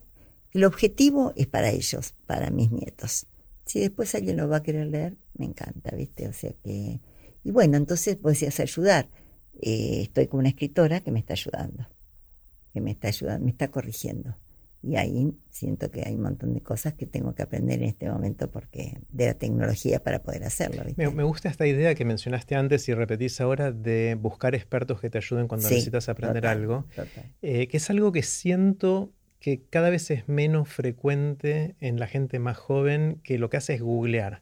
O sea, cuando quiere saber algo, se mete a internet y busca el video o el tutorial o lo que fuera de lo que quiere aprender. Sí y no somos tanto, que esto no lo puedo probar porque no hice la investigación cuantitativa, pero sospecho, intuyo que la gente busca menos el maestro hoy en estas cosas, o por ahí es un maestro virtual, ¿no? Que lo, encuentra de esa manera. Puede ser. Eh, puede ser, ¿eh? no, no te lo podría asegurar, pero eh, yo sentí siempre la necesidad de buscar maestro, siempre. Mira, cuando abrimos la escuela primaria yo no sabía nada de escuela primaria. Y la mm. abrimos porque los chicos de cinco años empezaban a buscar su escuela y no había escuelas. Entonces nos iban a, se nos iban yendo. Entonces en un momento tomamos, yo tenía 50 años y dije, tengo fuerza, vamos a abrir una escuela primaria. Y mm, busqué socios, eh, inversionistas que tengan plata para poder construir, construimos un edificio eh, mm, y, que además socios que los que busqué eran padres de Amapola que tenían tres hijos, porque sentía que teníamos el mismo lenguaje, ¿viste? O sea, coordinaban, coordinábamos, diríamos, las mismas ideas de educación de los chicos. Y mm, les dije, pero yo no sé nada, nada de esto.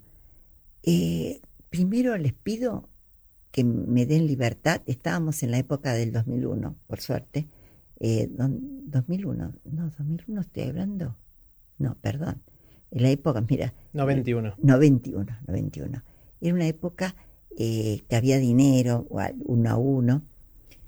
Entonces dije, yo necesito asesores en todas las áreas. Me nombré asesores en música, en deportes, en arte. Y a Santiago Kovadlov lo nombré como asesor en filosofía. Wow. Tenías un equipo soñado. Soñado, mm. pero que no me animaba, por otro lado, a hacerlo, sino, ¿viste? Pero por otro lado, me metí a hacer un posgrado en Flaxo de educación.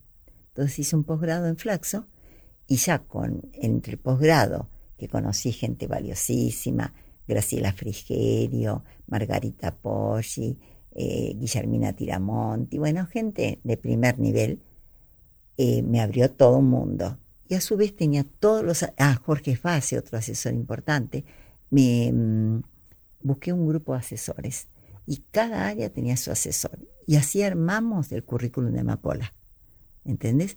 O sea, por eso te digo que la tarea del asesor para mí me marcó...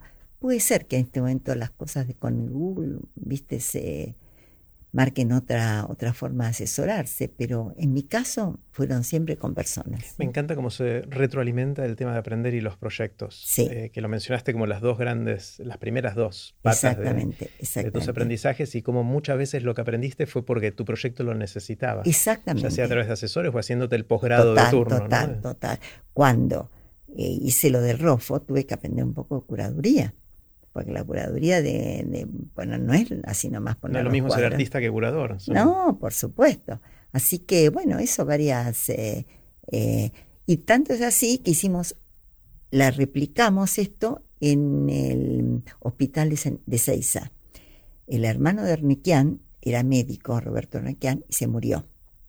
Y pusieron un hospital, él eh, construyó un hospital con su nombre. Y ese hospital estaba vacío. Berta Roth tenía contactos y me dijo, ¿querés que intervengamos? Y intervenimos en el hospital. Y fue genial, fue, viste esas cosas soñadas, porque Urrenquian estaba tan, yo ni lo conozco Urrenquian, pero estaba tan contento, porque ahí llamé artistas, ahí ya no, cuadro mío no, llamé un grupo de artistas, a los cuales les pagué también a los artistas, y um, les ponía taxis, y de vuelta a los taxis de aeropuerto, Los artistas no podían creerlo. Así que ¿Y bueno. fuiste la curadora de eso? No, nombré una curadora. Ah, nombraste. Una, chica Renata, que ahora en este momento es la curadora en Basel, ahí en Alemania. Wow. Sí, sí. No, traté de. Mira, eso es lo que hay que hacer, me parece. Creo, no sé, viste, uno no tiene receta. Pero mujer, la mejor gente, ¿viste? ¿Para qué perder tiempo a veces, sí? No, no, ahí, ahí lo hice profesionalmente, porque ya estaba metida en el baile, entonces nombré una curadora, pero te cuento una pequeña anécdota. Vos parame cuando, porque mi vida está no llena. quiero pararte nunca. Mi, mi, vida está llena de anécdotas.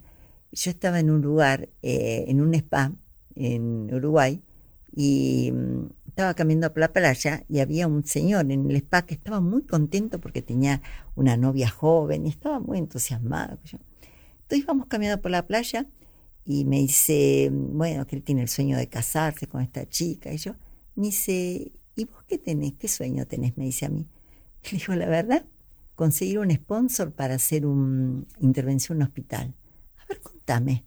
Entonces le cuento para el hospital de Seiza. Me dice, lo tenés acá. Era el director del Banco Bansut, este hombre. ¿Vos podés Y él creer? puso la plata. Él puso la plata. Wow. Wow.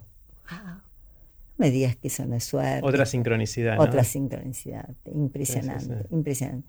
Así que hicimos, y ahí ya cuando yo tenía la plata, porque el otro nada, eran mis cuadros, cuando tenía la plata, ahí los hice como pensaba que tenía que hacerlo. Nombré una muy buena curadora, teníamos la plata, lo que quieras, porque para imprimir los folletos. En un momento me dice, ¿a vos qué te gustaría con los cuadros? Le digo, la verdad, me gustaría con los cuadros que se hagan tarjetas y que los pacientes que les guste se lleven los cuadros. Hicieron dos mil tarjetas por cuadro. Wow. No, no, un sueño, un sueño, un sueño. Así que bueno, esas experiencias la- las he tenido y, y bueno, y, y- y bueno, ojalá que otros la puedan replicar, porque se puede, ¿viste? Se-. Soñar se puede. Susana, el, durante 2020 Sí. tuve el lujo, el privilegio de verte todos los sábados a la mañana y algunas veces más en un curso que hiciste, o más de un curso, con compañeros geniales de todos lados. El Exacto. curso se llamaba Vivan las Ideas, después hicimos hábitos y otras cosas más.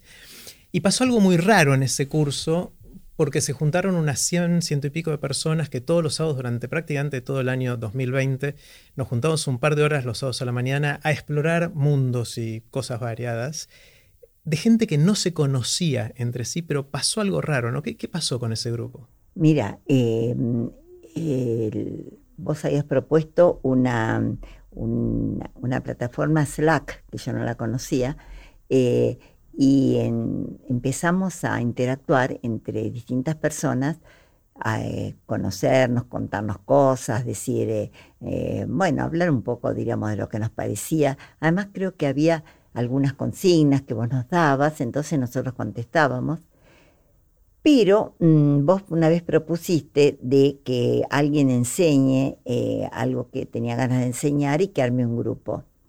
Yo me metí en un grupo que para cantar, porque la verdad que no, no soy nada buena cantando, eh, a pesar que en el grupo me dijeron que sí, que no era tan desafinada, pero me pareció que era lindo poder cantar con un grupo, ¿viste? Bueno, el grupo este lo dirige, lo coordina Omar. Este es Omar González Frau, para todos. Exactamente. Que escucharon ya en algún episodio anterior de Aprender de Grandes. Sí, y la verdad que una persona divina y bueno, muy generosa. Y él tiene una pareja que es fonaudióloga. Que es y- Alicia Hernández. Claro, Ali. y nos enseñaba a impostar la voz, a hacer algunos ejercicios. Bueno, eh, mm, yo tenía bastante complejo con lo del cantar, porque una vez cuando era jovencita, tendría, que yo, 16, 17 años, fui a un coro de ingeniería, seguramente que fui para cantar y para conocer muchachitos y estar, eh, conocer gente, y en un momento Virtus Maraño, que dirigía el coro, lo paró y dijo en contralto, alguien que desafina. Y yo era. Uh, Y de ese día no canté más. Nunca más. Entonces lo conté en ese grupito y cuando empecé a cantar me dijeron, vos no desafinás, para nada. ¿Cuántos años pasaron desde que te lo dijo hasta que te lo...? 16 años yo tenía y ahora tengo 78. O sea, hace más de 60 años y durante 60 años no cantaste porque lo que te dijo, hablando, volviendo a lo que conversamos al principio, ¿no? mira la importancia. La etiqueta, vos cantás mal. Exactamente, desafinás y entonces te imaginás, eh, no, mm. me borré. No, la importancia de los... Tengo después mm, también con el piano otra, otras, otra cosa fuerte. Bueno, el asunto es que me metí con el, este grupo y después se armó un chat, un chat entre nosotros. Y empezaron a, empezamos a contarnos cosas y a, y a recomendarnos libros y a contar cuentos y a contar historias. Y la verdad que es un grupo, es el más íntimo que tengo en este momento. De gente que jamás viste en persona en tu vida. No las conozco. Aparte de Omar, de Alicia, están Maura, que es, mexicana y vive en Maura, España. que vive en España. Si vos vieras los mensajes que me han mandado, eh, así continuamente, que me mandan, que me estimulan, Em, está Marina en Washington. Está Marina en Washington. Está Margarita, no sé dónde vive, si en Córdoba o en Santa Fe. No estoy seguro, sí, en algún lugar Después del interior está Hernán que vive en Gonet o en La Plata. Eh, no, todos en distintos lugares, no nos conocemos. Y la, la fantasía es que cuando el día que se levante la pandemia, que termine todo esto, nos podamos juntar. Ojalá y yo les dije, me encantaría, ya los espero en mi casa y también, viste que yo ofrecí en Amapola todos los del encuentro de Vivan las Ideas. No, se generó una cosa impresionante. A mí, a mí me llama mucho la atención. O sea, yo propuse hacer este curso con la idea de compartir contenidos y de aprender cosas juntos y también de tener una excusa yo para seguir aprendiendo. Pero lo que pasó socialmente eh, superó totalmente mis sueños, mis expectativas. ¿Viste que vos diste una clase de efectos inesperados? Yo creo que es eso. Eh, un efecto, yo tampoco pensaba que iba a ser amiga, pero amigo, Maura me habló de España me habló de España para hablar, y después otra que me, eh, Margarita, bueno, impresionante, eh, Javier, son, lo pasa que además es un grupo de gente hermosa, hermosa, todas con, eh, aparte de cálidos y amorosos, son gente con intereses, que lee, que cuenta mm. cuentos. Ahora Mar está contando, todos los días nos cuenta un cuento de Saramago. Y nos manda a la mañana un cuento de Saramago. No, no, increíble. Bueno, eh, yo te cuento, Susana, que hablé con todos ellos en los últimos días. Sí, hablaste. Hablé y les, les pregunté qué querrían preguntarte. Ah, no me digas. Entonces, lo que voy a hacer ahora es hacerte la las preguntas de tus amigos, pero ah, antes de eso, sí. voy a, con mi teléfono, leerte un mensajito que recibí hoy a la mañana. Ah, bueno, dale. Este es un mensajito de Javi, de Javier Felipe. Sí. Que como no podía ser de otra manera viniendo de Javi, está escrito en décimas. Ah, Es esta métrica poética que, en la cual también nos metimos bastante. Y de hecho, Javi dio clases de eso a, tus compañeros y a vos, etc. Dice así: Las manos llenas de tiza y el corazón de su historia, leyendas en su memoria de chicos llenos de risa. Siempre con una sonrisa, su amor ella demuestra. Ayer, como una maestra, Hoy es gran asesora, el brillo ella atesora, es Susana, siempre nuestra. Ay, qué hermoso. bueno, viste ese.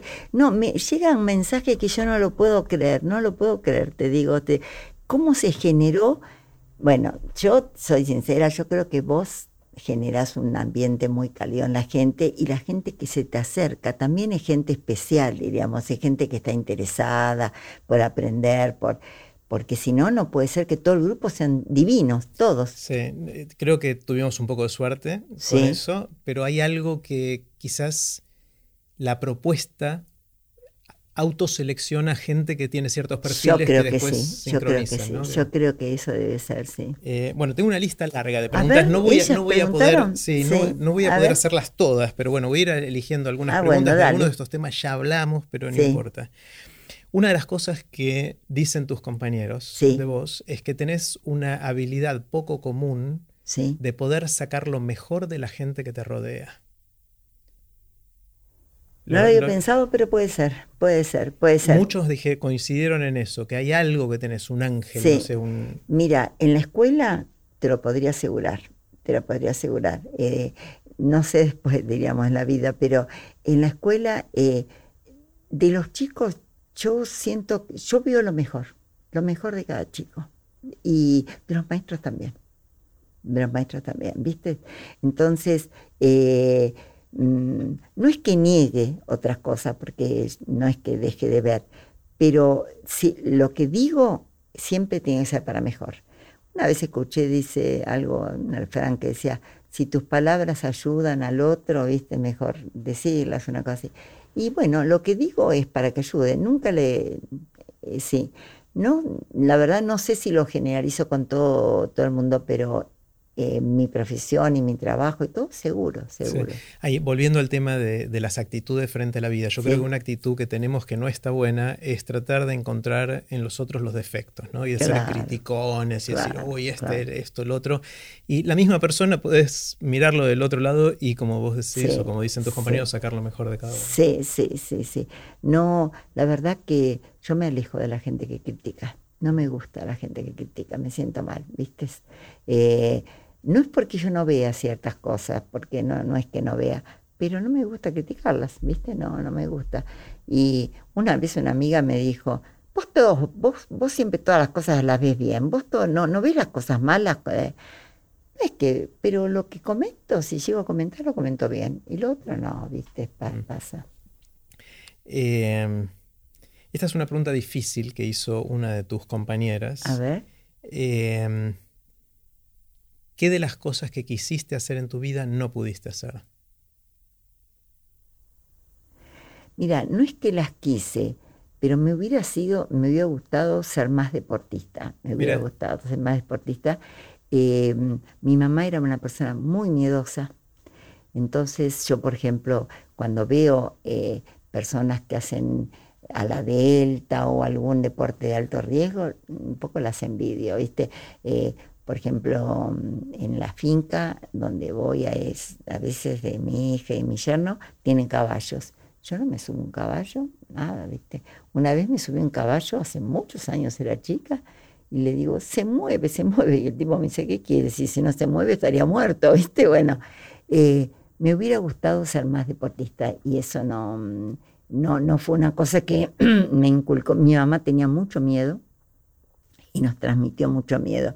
Y yo también un poco con mis chicos, lamentablemente, ¿viste? Así que eso, te, soy sincera, me hubiera gustado.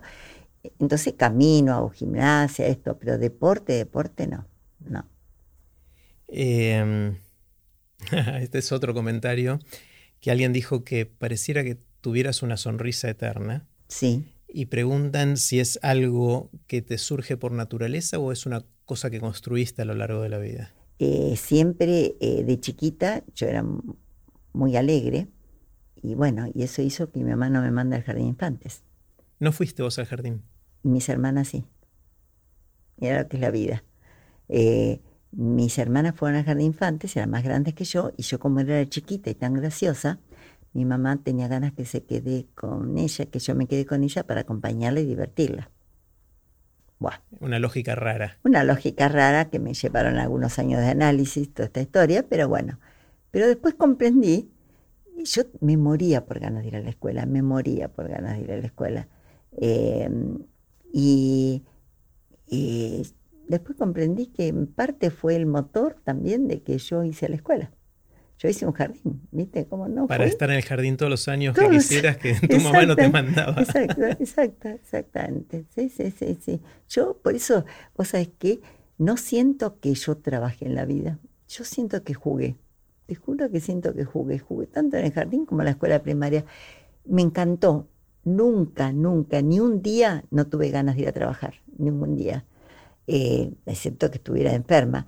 Pero siempre tuve ganas de trabajar, pero tuve ganas de estar en la escuela, me encanta estar en la escuela. Em, el ruido de la escuela me gusta.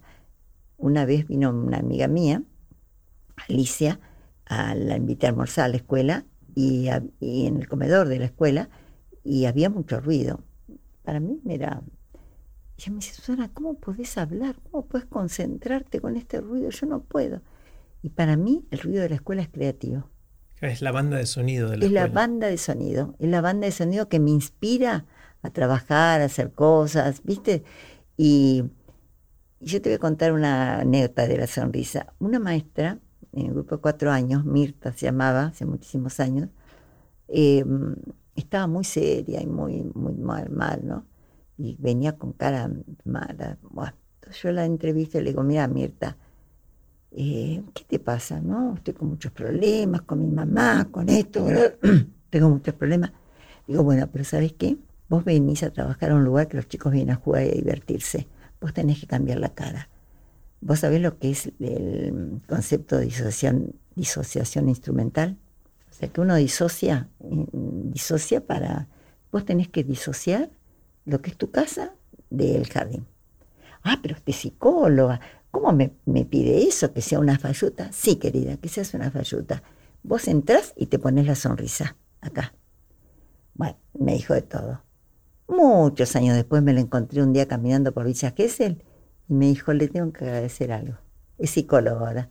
Le tengo que... Con usted aprendí lo que es la disociación, disociación instrumental. ¿Viste? Eh, no sé, por eso yo te digo, yo entro a la escuela y estoy bien me pueden pasar muchas cosas afuera, ¿viste? Pero entro a la escuela y, siento que nosotros le debemos a los chicos. Bueno, puedes recibir un chico con cara de triste y con cara de amargado, ¿viste? Así que se me habrá metido, me ha metido esto, esto de, la sonrisa.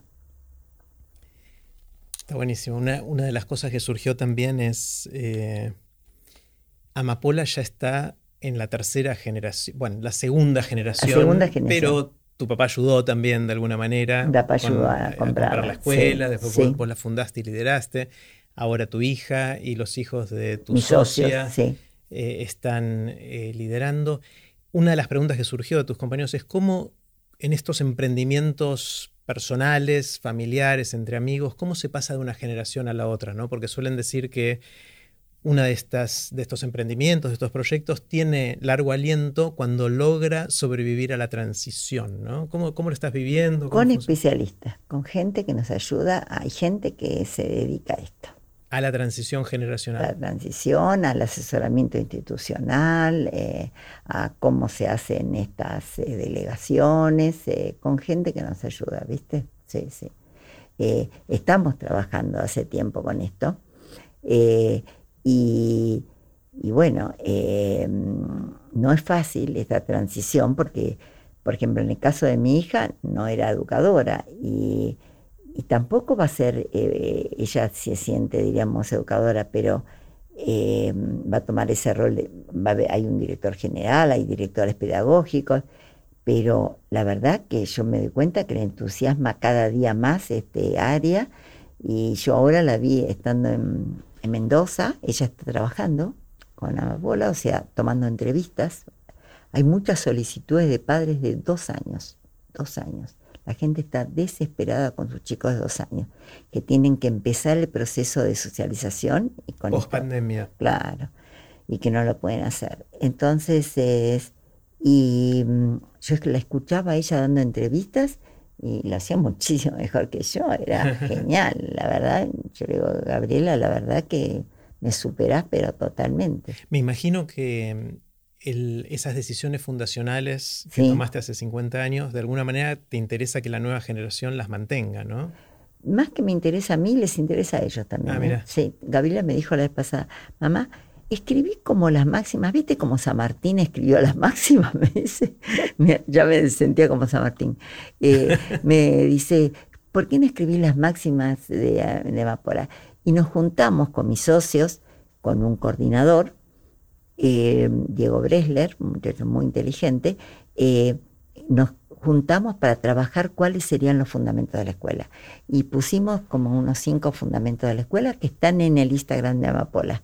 Si vos buscas el Instagram de Amapola, están los fundamentos de Amapola. Y la nueva generación lo toma como casi los mandamientos. Por supuesto, un poco así. Un poco así. Bueno, eso está, es bueno, ¿no? Cuando sucede que hay alineamiento entre la generación nueva y la Total, Y, y, si no, no podría haber sido, ¿viste? Si no, no podría haber sido. No, eh, todo esto yo te lo cuento ahora, pero esto nos llevó años, eh, años, esos años, esta transición y este. Y, y bueno, eh, y hasta te digo, mm, yo, el rol que tengo no es de asesora, sino de consultora, que es diferente, ¿viste? No es que yo asesoro la escuela, sino que me consultan de la escuela, que es diferente. Eh, porque ahora hay muchas cosas en la escuela que yo ni sé, ¿viste? Ahora se va a poner todo eh, eh, impresoras 3D y se va a poner, la tecnología crece muchísimo y hay otras formas, bueno, todas las cosas nuevas. Eh, la escuela va a sufrir una transformación impresionante, impresionante. y bueno, me encantaría, diríamos, que Amapola pueda asistir y, ser parte de esta transformación. Mm. Muchos, algunos mencionaron trajeron el debate sobre la educación del futuro. Hablamos mucho sobre que la educación está obsoleta, que es la educación para el siglo pasado, eh, para mentes que tienen que prepararse o gente que tiene que prepararse para el siglo siguiente. Y, ¿Qué sí y qué no en la educación del futuro? ¿Tenés, tenés visiones sobre eso? Mira, lo que sí tengo es que la educación es fundamental y hay que seguir impartiéndola. Y que también tienen que existir instituciones, no por lo menos lo que pienso yo hoy ahora, no sé, no puede ser. En la casa hay, hay todo un movimiento que los chicos no vayan a la escuela. Yo creo que la socialización y las escuelas son importantes. Lo que no sé es si es el futuro, si yo viajaría al futuro, me encantaría visitar una escuela. Te juro, lo primero que me gustaría, porque yo creo que las escuelas van a cambiar muchísimo. Hay muchas cosas eh, Bilinsky escribió eh, muy buen libro este que se llama Pasaje al Futuro y hay un capítulo que dice que si alguien se murió hace 100 años y se despertaría ahora, vería la escuela la misma, la misma estructura. Eh, yo creo que la escuela tiende a ser conservadora como estructura, pero que va a cambiar o va a cambiar o va a cambiar o se va a morir, ¿viste? Y va a cambiar eh, que pienso que la gente se tiene que preparar para este cambio y estudiar y estudiar y estar abiertos, abiertos a este cambio, abiertos a este cambio. Eh, pero pienso que la escuela va a seguir, eh, me parece, creo que, o sea, lo que va a seguir es la necesidad de educarse con otros, porque uno se educa con otros. El contacto, el hombre es un ser social, ¿viste? Y lo que nos está pasando ahora es antihumano, de que los chicos no puedan verse, de que nosotros tengamos que tener distancia. Bueno, se comprende que hay que hacerlo y todo demás, pero eso mm, el día que no tengamos pandemia va a cambiar, ¿eh? va a cambiar. Muchas de las preguntas que, te mandan ya las conversamos. Algunos están muy interesados en la filosofía pedagógica de Amapola que, ya la conversamos bastante, sobre tus proyectos futuros, que, también hablamos.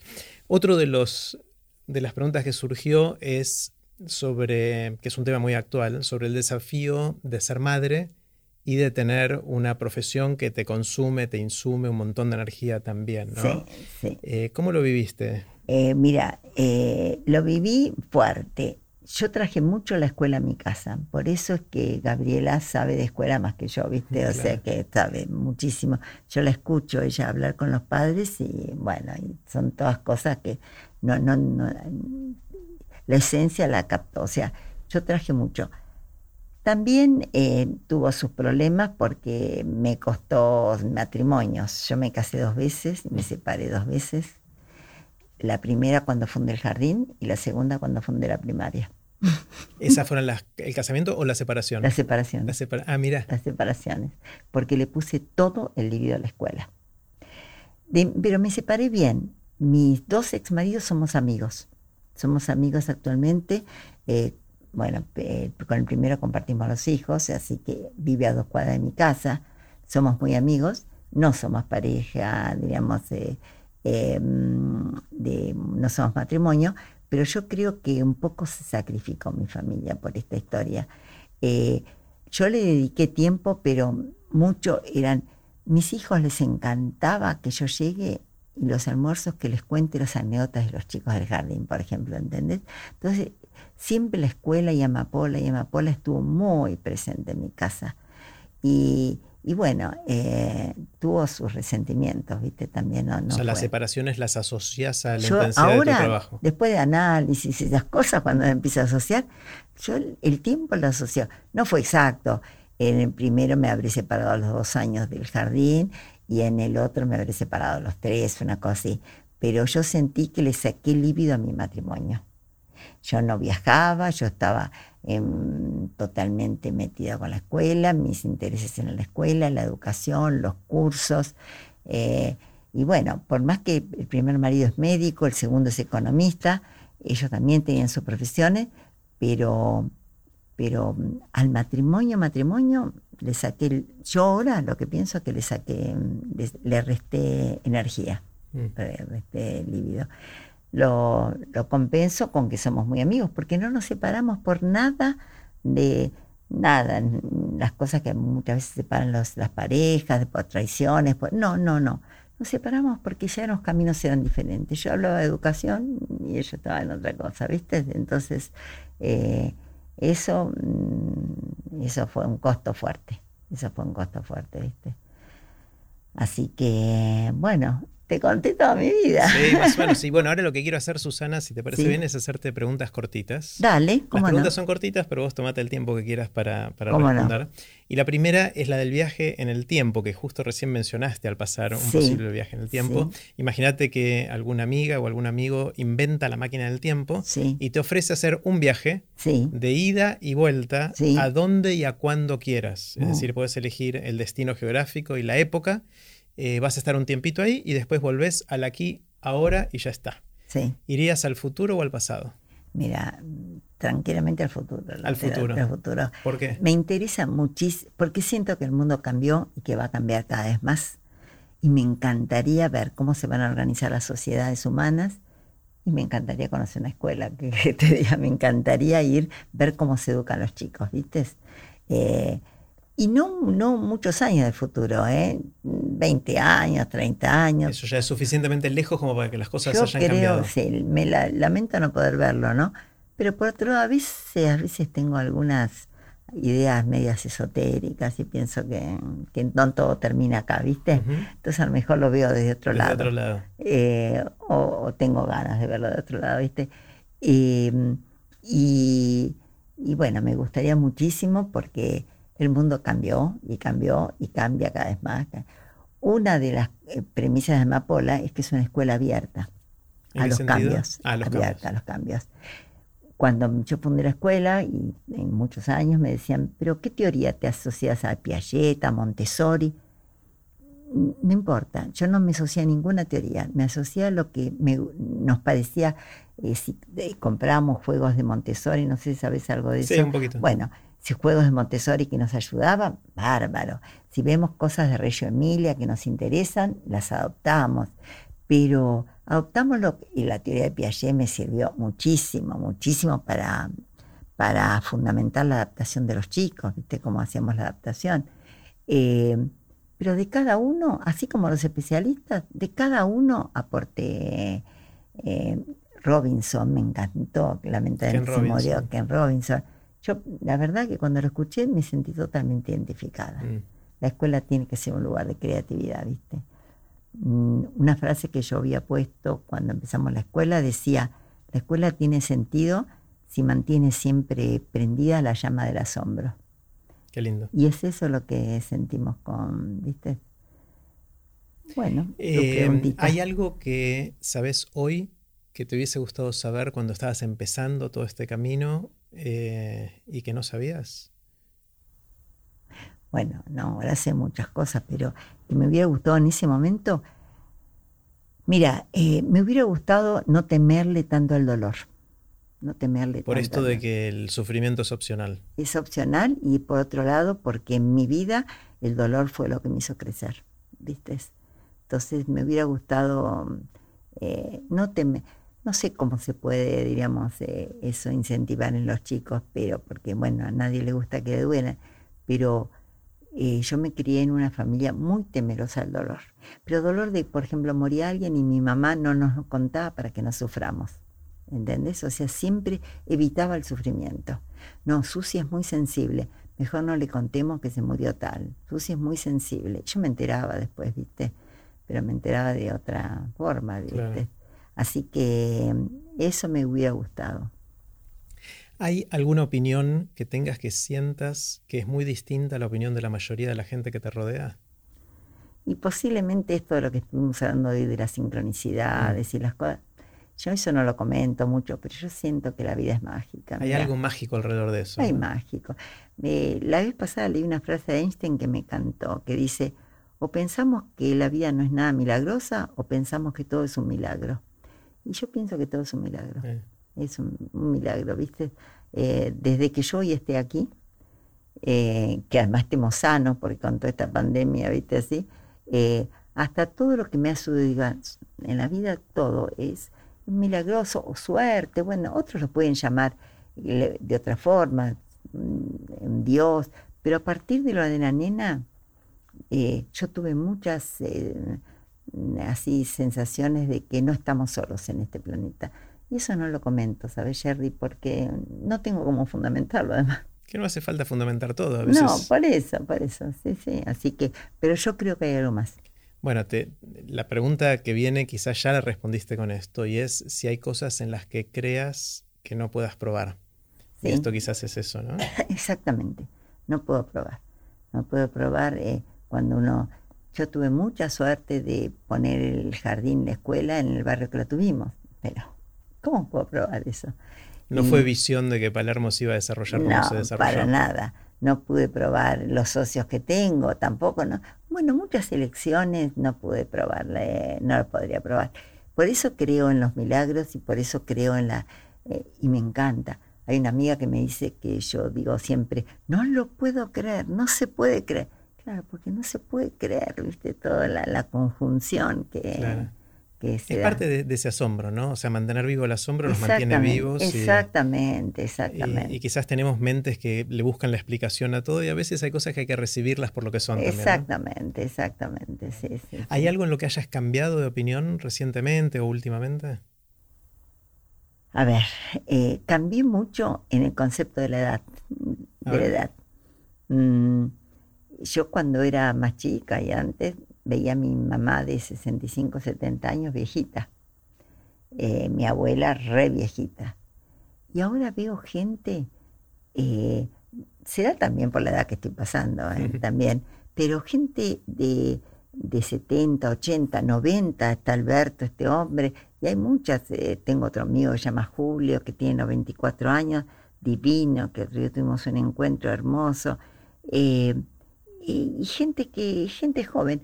Entonces me parece que la edad cronológica no va con este tiempo. ¿Viste? Es así, ¿eh? no va con este tiempo. Por supuesto que tiene sus cosas, la edad no es, no es lo mismo eh, el cuerpo, los, eh, los achaques que uno a veces tiene, pero no es lo más importante, ¿viste? No es lo más importante. Y uno puede seguir siendo joven, o lo que yo veo, ¿no? Que, y tener intereses y, eh, siendo, diríamos, teniendo 70, 80, 90, lo que... Tengo dos personas, la mamá de una amiga que tiene 102 años, un espíritu hermoso, hermoso, hermoso, hermoso. Eh, y otra mamá que falleció de Alicia, que tenía 103 años, y falleció leyendo libros, eh, viste, ella, así que que por suerte, eso es lo que cambié porque yo antes tenía mucho prejuicio, diríamos, con la edad, ¿viste? O tenía una cosa de, la edad. Más, para tomar docentes ya no pienso en la edad. Yo antes pensaba, y sin hijos. Ahora cambié totalmente. Y no por eh, temas de eh, inclusión ni de deber ser, no, porque no, no. La realidad. La realidad te demuestra que una maestra de 45 50 años puede ser una maestra excelente y una maestra que tiene hijos ah, excelente, te, tiene más nunca se va a mandar un chico al patio sin un saquito, ¿viste? Porque sabe lo que es. Y antes decíamos, si tiene hijos no, no lo tomamos. O sea que no, cambió muchísimo con respecto a eso. Bueno, no solo yo, cambió la sociedad. Hice un, alcancé a hacer un pequeño curso en Baikal con Inés Castro, esta chica. Qué rica, qué rica, la verdad, divina. Eh, y bueno, planteé, y también leí un libro de Sebastián Campanario. que escribe La Revolución Seña. Y totalmente de acuerdo. Con ambos, con Inés Castro Almeida y con Seba Campanero, tuvimos conversaciones en Aprender de Grandes hablando de estos temas. sí, tuvieron. Esa es otra fuente. Otra fuente sí. Está, buenísimo. ¿Tenés alguna habilidad inútil? Mira, si tengo alguna habilidad inútil, te podría decir, me acuerdo todos los teléfonos de memoria de mis amigos. Todavía. Todavía. Y, yo digo, ¿para qué si tengo el celular? Claro. Eso por un lado. Y otra cosa, las calles, por ejemplo. Nosotros de chicos, de adolescentes, jugábamos, eh, ¿lo conoces Oscar? No. no. Bueno, jugábamos a las calles, decíamos desde Santa Fe hasta Corrientes. Entonces, Santa Fe, Güemes, Charcas, Paraguay, Guatemala, Soler, que, viste, Nicaragua, Costa Rica, bueno, así el Salvador, Honduras. El Salvador, vos también. y Cabrera. Vamos a seguir si querés. dale, dale. Bueno, eso. a Córdoba. Hasta Córdoba te llego. Después ahí se me empiezan a Hasta Córdoba. Bueno, así hacíamos. Y después, del otro lado, hacía para desde Canin hasta Juan P. Justo. Y de, bueno, y todas esas. Y, y ahora pienso que con el GPS no hace falta. ¿Viste? Bueno, en ese sentido, ese, son juegos de la mente que, que me ayudaban a, a pensar. Eh, eh, y lo de los teléfonos, no lo mis amigas no lo pueden creer, ¿viste? Así que me acuerdo de los teléfonos, no los celulares, pero los teléfonos de línea. el celular directo lo programaste en el celular y nunca tuviste que recordar. Claro, exactamente, exactamente. Y los teléfonos de línea me acuerdo desde que yo era joven, 723182, de, de mi infancia. El mío de chiquito era 850855, que ni siquiera existen ya con ese formato. Ahora hay que ponerle números en el medio, eh, adelante, Exactamente. Mira, la vez pasada quería llamar a Violeta Gainza. ¿Sabes quién es Violeta? bueno, es divina, yo la conocí mucho, bueno, la verdad divina. Y dije, la voy pero años, eh, años. Dije, la voy a llamar a ver si vive, porque ahora estamos en esta época, a ver si. Entonces digo, 51 40 40 pero el 51 no existe. Entonces llamé a Telefónica para ver cómo el 51. Bueno, me dieron el número que va adelante. Que no lo digas por las dudas, porque si no la gente va a empezar a llamar la Violeta ahora. Ah, está bien, está bien, está bien. Y la llamé y me dice, ¿cómo te acordás de mi número? Yo no sé. O sea que esa es una habilidad inútil me encanta, me encanta. que tengo. ¿Cuáles son los libros que más te impactaron en la vida? Las lecturas que hicieron que seas quien sos hoy. Mira, primero que los libros para mí fue fundamental, fundamental. Yo leo muchísimo y leía muchísimo. Eh, bueno, muchísimo. Para mí los libros fueron un formador increíble. Si tendría que elegir un libro, uno solo, elegiría el, de Víctor Frankl, El hombre en busca del sentido. Ese libro fue muy, puso letra a lo que yo sentía, ¿viste? Y me encantó, me ayudó, me ayudó muchísimo. Y cuando escribí este librito se lo mandé.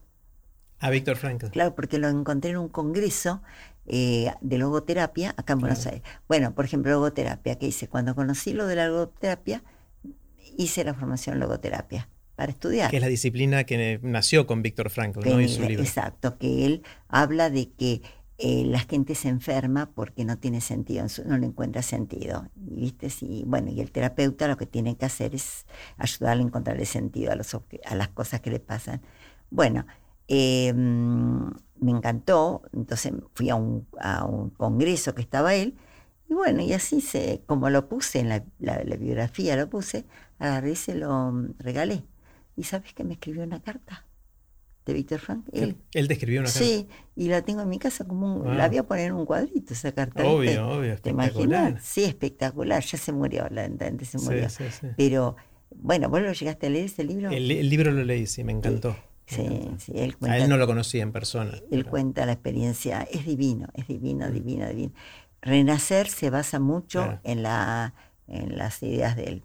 Él pasó el campo de concentración. Y bueno, viste, hay, hay capítulos que a mí me quedan grabados. Uno se llama El arte en, el campo de concentración.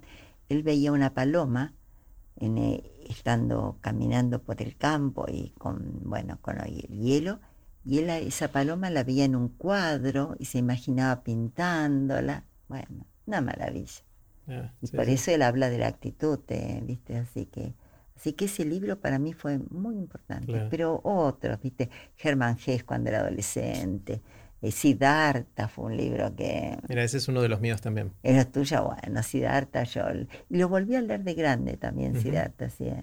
Eh, no, hay libros. Yo creo que la gente que, que, escribió todos estos libros fue gente muy generosa mm. porque nos enseñó mucho, ¿no? Así que los libros es una parte importante de, de mi vida. Susana, si viniera un cataclismo, esperemos que no, pero si viniera un cataclismo que de un día para otro borrara todo el conocimiento humano. Sí. Y a vos te dieran la oportunidad o responsabilidad de escribir un pequeño parrafito para que en la menor cantidad de palabras posibles puedas condensar algo de lo que sabemos en la humanidad para preservar para las generaciones para después del cataclismo. ¿Qué, pondrías en ese párrafo?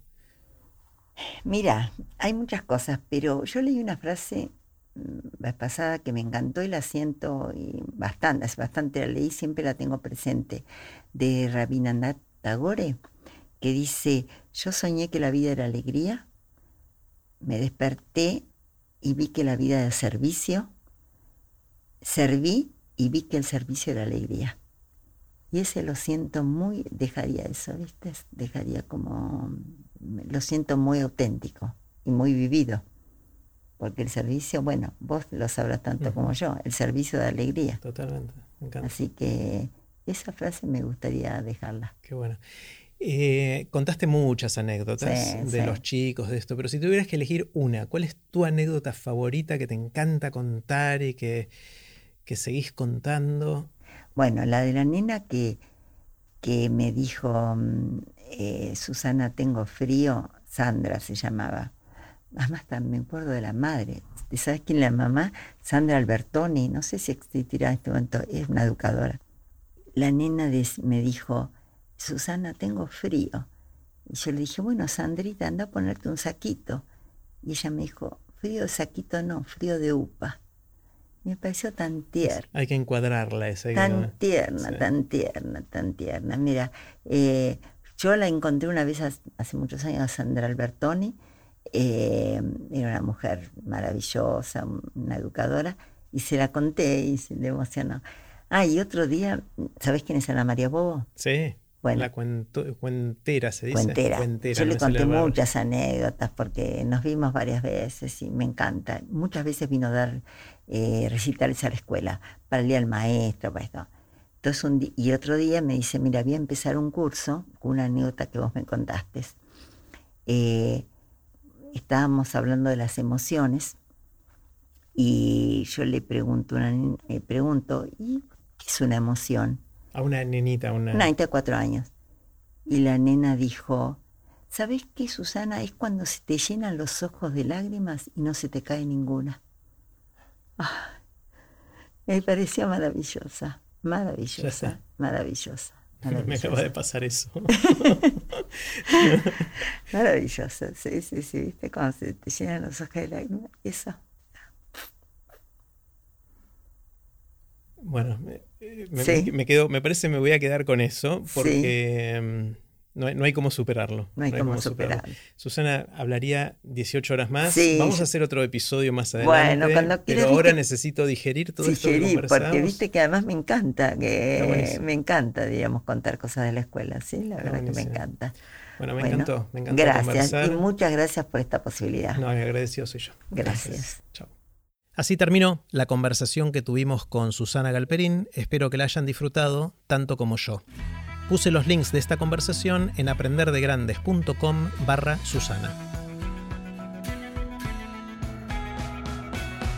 Recuerden que pueden suscribirse para no perderse ningún episodio de Aprender de Grandes en aprenderdegrandes.com. Los espero en el próximo episodio de Aprender de Grandes, cuando les cuente lo que aprendo en mis intentos por seguir aprendiendo durante toda la vida y en las conversaciones que tengo con gente que admiro. Chau.